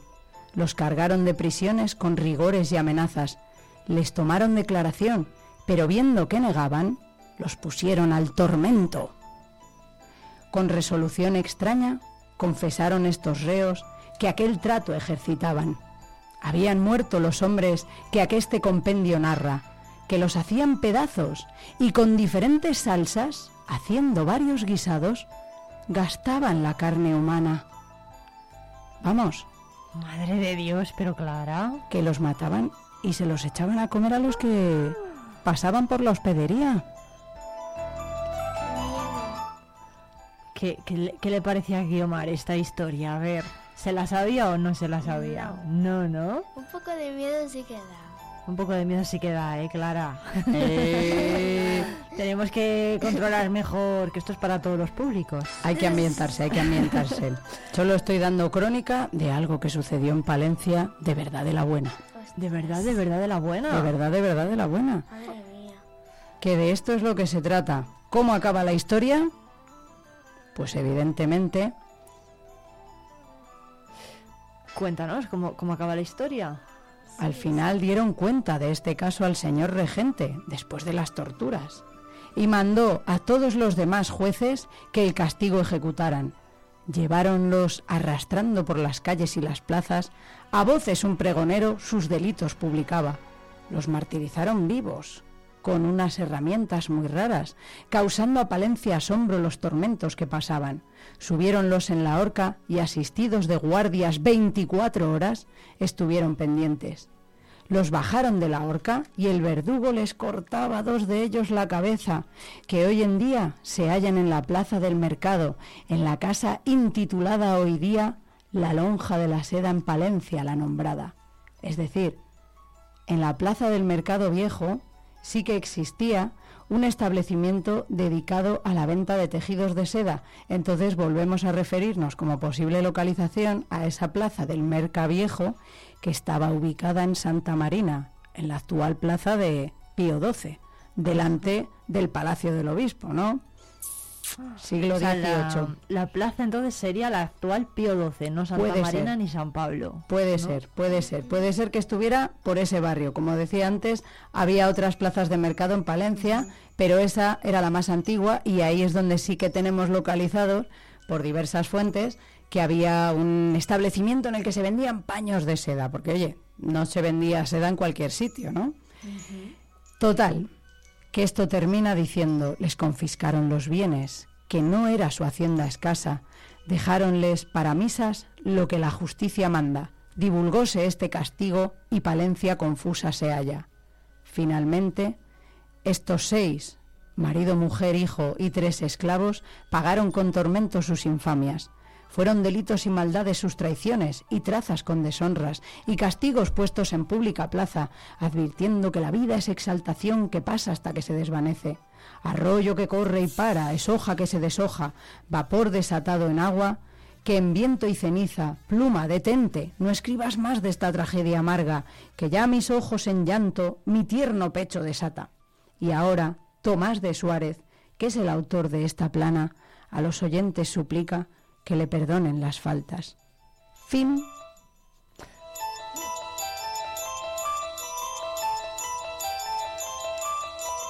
Bueno, Tomás de Suárez se despachó a gusto, ¿eh? Contando esto, porque además el rigor histórico de, de- de esta narración es real, es decir, pues que, bueno, que los siglos pasan para todos, quiero decir. Los siglos pasan para todos, pero bueno, de eso van estas relaciones de sucesos que podemos leer y buscar y rebuscar a través de esa digitalización de documentos que ha ido haciendo a lo largo de muchos años ya la Biblioteca Nacional. Ajá. Relación de sucesos se llama. Entonces, estos sucesos tenían mucho atractivo, tenían muchos, mucho público, los ávidos lectores que, bueno, que consumían este tipo de crónicas. Entonces, Tomás Suárez, uno de aquellos cronistas que, en sabiendo que estos textos tenían su repercusión y que la gente los buscaba y los reclamaba, pues cómo no nos íbamos a hacer eco de estas crónicas menores que no han pasado mm, a los anales de la historia con letras grandes, pero que ahí están, ¿no? Y que nos sirve para documentar, pues bueno, para extraer esos datos folclóricos, etnográficos de lo que fue nuestra Palencia en el siglo XVIII. Vale, a través de un suceso un poco truculento. Qué fuerte. Bueno, ¿a Guiomar le ha gustado la historia? Me ha dado un poco de miedo. Un poco de miedo, un poco de... Bueno, pues otro día vienes y te contamos otra que de menos miedo, ¿vale?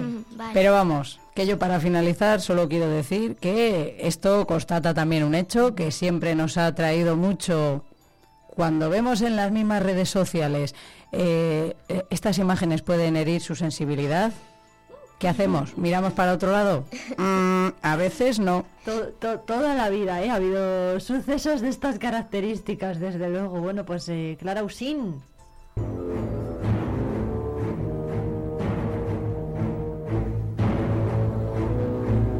Muchas gracias, como siempre, por traernos esta historia, como cada dos semanas más o menos. ¿Y cuál va a ser la próxima? Pues Bueno, después de Halloween daremos una respuesta a esa pregunta. muy bien. Pues Clara Usín, un placer, como siempre. Muchísimas desde gracias, la Irene. cápsula del tiempo. Y gracias a los que estáis al otro lado. Eso es. Y Guiomar, a ti te vemos muy pronto. Sí, bueno. En la radio me tienes que contestar si sí o si no. Si no, no vale. Vamos enseñándote profesiones, a ver qué, qué te gusta, para cuando te pregunten qué quieres ser de mayor. Bueno, pues eh, lo dicho, un placer como siempre tener eh, a Clara en la cápsula del tiempo. Muchas gracias.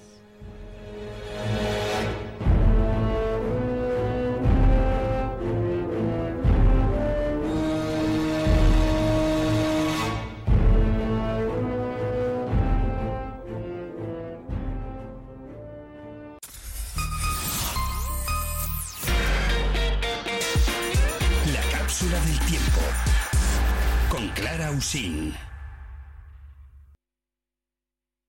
¡Hey! Di que nos escuchas. Vive Radio. Riesgo Metal, tu taller de carpintería metálica, aluminio y hierro. También automatismos de puertas. Riesgo Metal, en calle de los Bordadores 20, Valencia. Noviembre llega cargado de ilusión y entretenimiento a Teatro Ortega. Del 10 al 18 disfruta del décimo Jazz Valencia Festival. Día 12 a las 6 y media, Summer Nights. Día 19 a las 5 y media, Coco Recuérdame, el musical. Día 26 a las 7, concierto Víctor Manuel.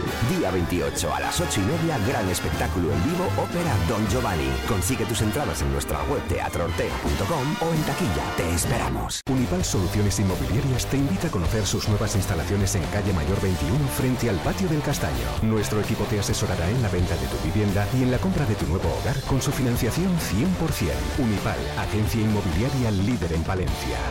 Yo me sumo al alto rendimiento. Yo me sumo al alto rendimiento. Y yo. Y yo. Y yo. Y yo. Y yo también. Agropal te ofrece la semilla que necesitas para la rentabilidad de tus cultivos.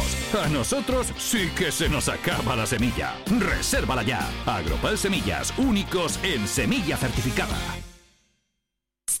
¿Tú qué radio escuchas?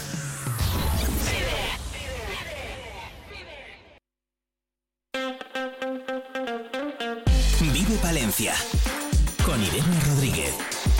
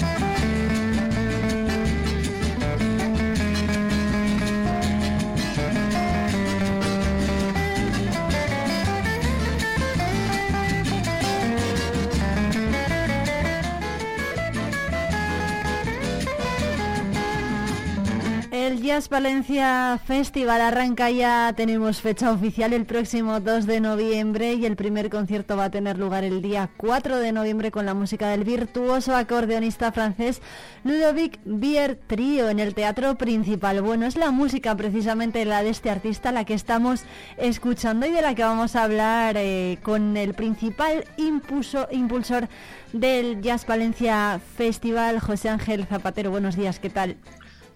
Hola, muy buenos días. Bueno, ¿cómo va sobre todo la venta de entradas y de abonos del festival este año? Pues eh, yo creo que va, va bien, va al mismo, prácticamente al mismo ritmo que, que todos los años. Y, y, bueno, pues eh, al final todos, casi todos los conciertos pues acaban, acaban llenos o casi llenos. Así que nada, estamos contentísimos. Bueno, cuéntenos, eh, para lo, los más rezagados entonces todavía están a tiempo, ¿no? De, de, adquirir alguna entrada. Todavía, todavía están a tiempo, sí, porque ahora yo creo que se compran las entradas eh, siempre casi casi al final, así que, pero bueno, que no se retrasen de, que no se retrasen del todo, no sea que no, que no tengan entradas, pero vamos, que todavía hay entradas, sí. Eso es, bueno, cuéntenos porque este año hay cinco grandes conciertos, además se celebra el décimo aniversario con artistas de talla internacional una vez más y además hay otras propuestas culturales. ¿Quiénes, eh, para que la gente se haga idea ¿no? de la importancia de la figura de este acordeonista que además va a ser uno de los primeros artistas en, en, en actuar? ¿Quién es Ludovic Beyer? Y no sé si es la primera vez que viene a Palencia. Sí, sí, es la primera, la primera vez. Normalmente ningún artista o casi ningún artista ha repetido. Siempre uh -huh. buscamos propuestas, propuestas nuevas. Y, y, en este caso siempre el concierto inaugural que se hace en el, en el teatro principal siempre nos gusta sorprender con algún grupo o con, o con algún instrumento eh, o con algún virtuoso que, sorprenda. Y en este caso, vamos, estamos seguros que, que va, estoy seguro que va a sorprender porque el, cómo toca este, este artista el acordeón es una cosa, eh, en fin, impresionante. Yo creo que vamos a las delicias de todo, de todo el mundo que asista a este concierto, saldrá sorprendidísimo y, agradecidísimo de haber, de haber escuchado este concierto. Bueno, concierto que se va a desarrollar en el Teatro Principal el 4 de noviembre, el sábado, y que demuestra ¿no? que el, el acordeón también es un instrumento de jazz. Sí, sí, sí, efectivamente es, eh, es lo que se denomina jazz manús, eh, que es un, es un jazz que, que eh, se creó en, en, Francia y que luego se fue a Estados Unidos y luego volvió otra vez a Europa pues, más, más acrecentado y más fuerte. Y, bueno, y este es uno de los grandes representantes del, jazz manús y además con este, con este instrumento que es el acordeón. Hay otro artista que, también seguro que da muchísimo que hablar, que es Mike Stern. Él es uno de los guitarristas más destacados de la historia del jazz eh, y una figura, mm, bueno, de la que se espera mucho, ¿no? Sobre todo en esta, en esta edición. ¿Por qué, por qué habéis traído a Mike Stern? Bueno, eh, nos gusta hacer un festival siempre ecléctico con, con distintos artistas, con distintas, distintas formas de tocar, distintos instrumentos y, Mike Esther es uno de los, eh, como has dicho tú, uno de, los, grandes eh, guitarristas de, del jazz. Y eh, bueno es, un, es un hombre es un artista que le reclaman bueno pues en todos los festivales de jazz del mundo. Ha estado prácticamente prácticamente en todos. Está figura en la lista Downbeat de los de los 75 mejores guitarristas de jazz de todos los tiempos y bueno, no podía faltar aquí en, este, en este festival. Queríamos tener la foto de, este gran artista del jazz en nuestro, en nuestro festival. Bueno, hay otra artista que va a venir que es esta. Vamos a ver si la podemos escuchar.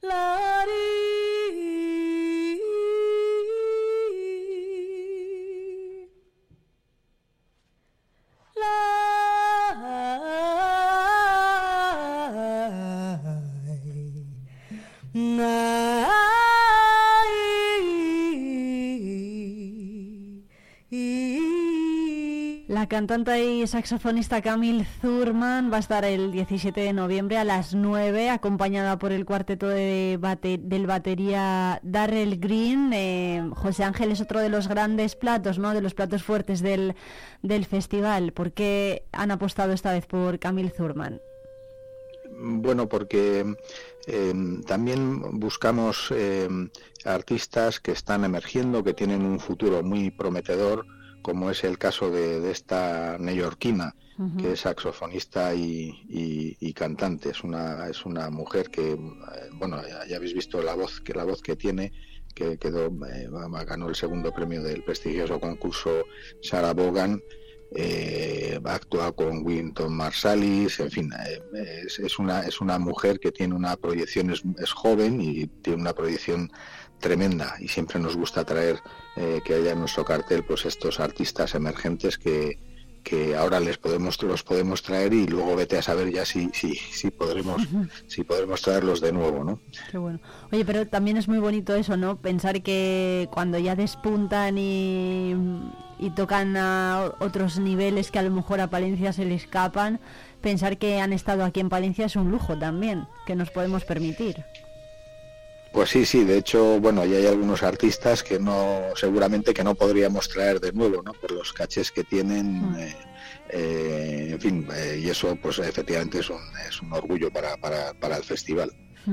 Bueno, hay otro artista que sí que repite, él es Kyle Eastwood, el hijo de, de Clint Eastwood, que además, eh, bueno, pues ha tenido muchas eh, novedades, ¿no? Vamos a escuchar un poco de Kyle Eastwood.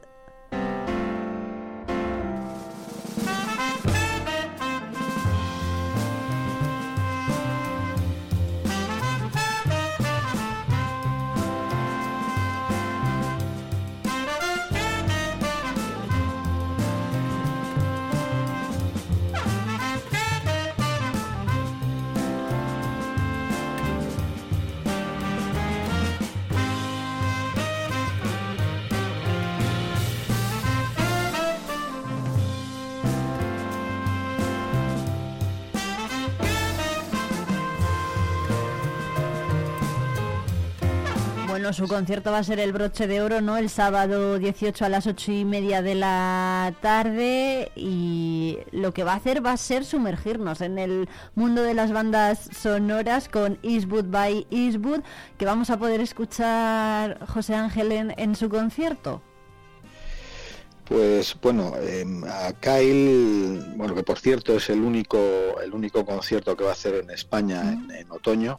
Eh, le, hemos le hemos eh, le hemos asaltado vamos a decirlo así en, en Europa. Eh, tenía tenía un día libre y, le hemos podido le hemos podido traer este este sábado porque viene a tocar este concierto y luego se vuelve se vuelve a ir a, algún país no, no recuerdo ahora qué país de Europa eh, em, como te decía antes, no, nosotros no solemos repetir artistas, pero este año, que era el décimo, sí que queríamos traer a algún artista em, pues que, hubiese tenido una, repercusión y, un calor del público, en fin, como tuvo Kyle hace hace seis o siete años que lo que lo trajimos, ¿no?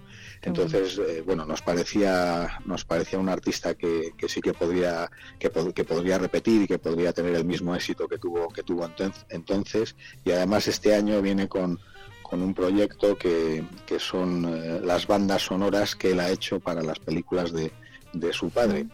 Y algunas otras que algunas otras que no son suyas pero que versiona también en, en formato de en formato de jazz. Y es un proyecto que nos parecía muy muy muy atractivo y muy del gusto seguramente de, todo el público, no solo de los de los aficionados al jazz, sino de los aficionados de los aficionados al cine. Qué bueno, bueno, pues todos ellos eh, van a estar a partir del 2 de noviembre por aquí por Palencia, así que va a ser un gustazo como siempre escucharlos. José Ángel Zapatero, muchísimas gracias por atendernos. Eh, no, no quería dejar pasar eh, que el sábado 11 de noviembre viene seguramente la gran estrella de mm. la gran estrella del festival que es Hiromi que es una mm, que es una de las grandes de las grandes grandes pianistas eh, reclamadas en todos los festivales de jazz del mundo por su energía, por su virtuosismo y por su puesta en escena. No quería dejar pasar esta, esta, esta oportunidad para, para recordar este concierto. Ya se ha mojado José Ángel con Hiromi, la, la gran estrella del Festival del Jazz Palencia de este año. Sí, sí, sí, sí, efectivamente yo creo que es la, gran estrella y, y, esta mujer eh, que además presenta disco ahora en octubre seguro que va a sorprender a, los amantes sobre todo del piano, pero también de la música en general. Qué bueno, pues eh, José Ángel, muchísimas gracias José Ángel Zapatero desde el Jazz Palencia Festival por traernos todo este programa y sobre todo por adelantarnos quiénes van a ser los principales protagonistas sobre las tablas del Ortega y del Teatro Principal estos días. Muchas gracias. Pues nada, queda todo el mundo invitado. Un abrazo. Un saludo.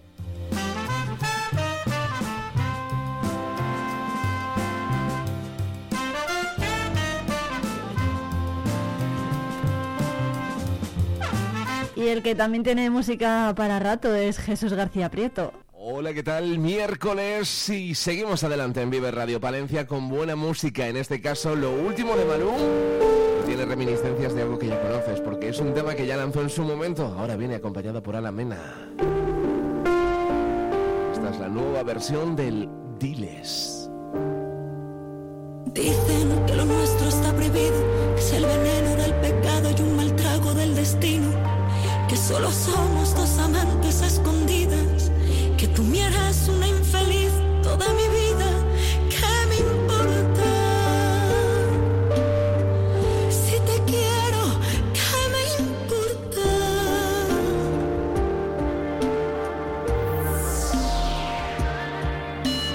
Dicen que esta historia está acabada, que estoy ciega porque sigo enamorada, que tus te quiero son el fruto día me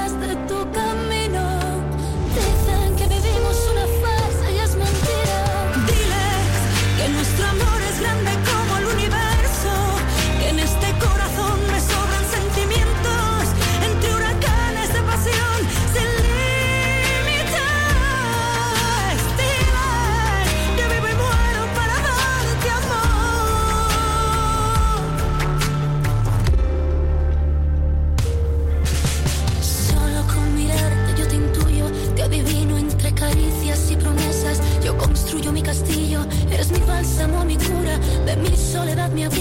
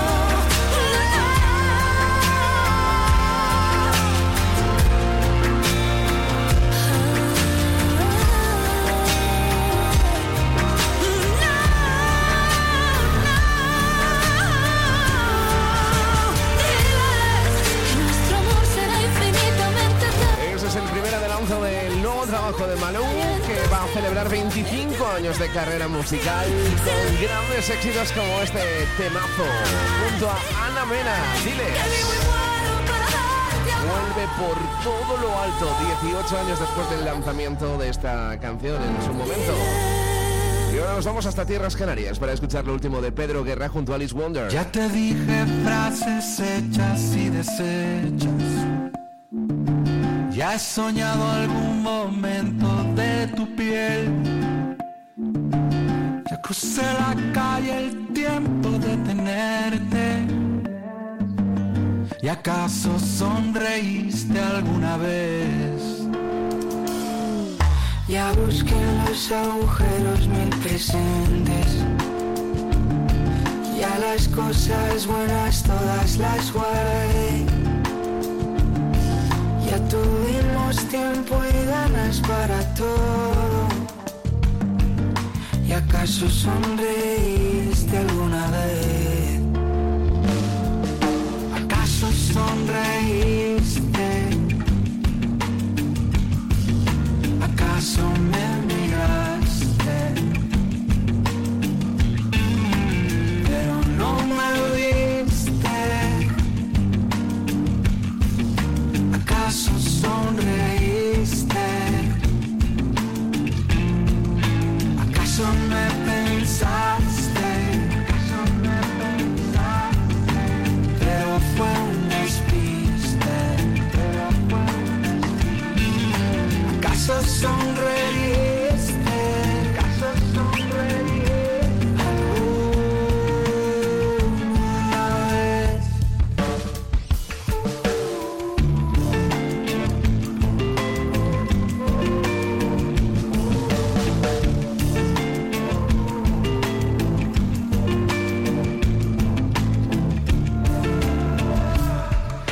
Te dije todo y todo eran tus ojos.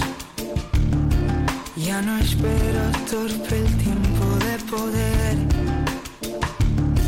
Ya te dije todo y nunca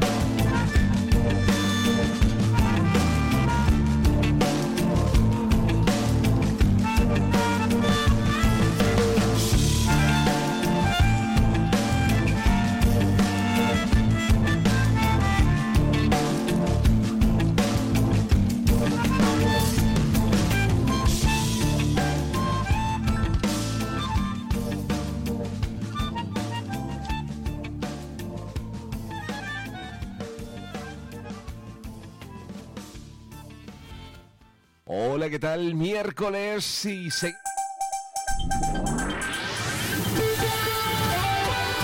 Noticias.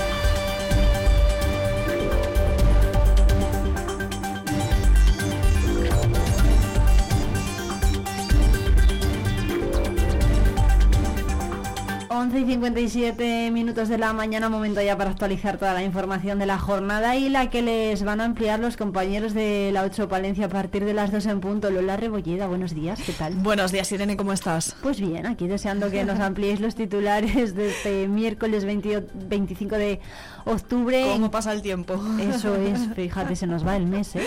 Pues nada, Irene, hablaremos eh, de ese encuentro de alcaldes al que te has referido a lo largo de la mañana con la presidenta de la Diputación. Suele ser anual, pero bueno, este es el más especial por ser el inicio de legislatura en el que le recuerdan un poco pues eh, las herramientas que pueden utilizar de la institución eh, provincial y estaremos eh, también en el carril bici que nos va a unir a la capital con Villalobón, una localidad en la que vive muchísima gente, una de las eh, que ha estado más en expansión estos últimos años y un carril bici más que necesario para evitar accidentes, ¿no? Porque hay cada vez más personas que apuestan por ese desplazamiento sostenible y lógicamente pues hay que hacerlo con seguridad. Hasta aquí ha ido el delegado de la Junta, bueno, para, para explicar un poco en qué términos se está construyendo ese carril bici. Hablaremos también de la colaboración de Gullón con el 1200 aniversario del fuero de Brañosera de cara al año que viene. Ya saben que Brañosera fue el primer municipio de España y ahora la galletera quiere colaborar.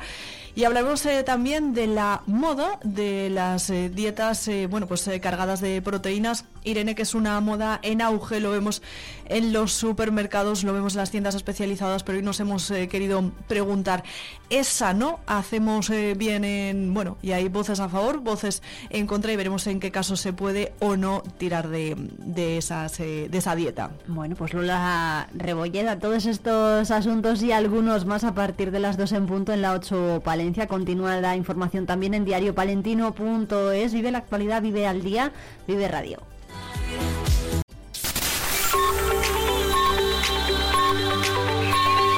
Vive Radio. Son las 12 de la mañana.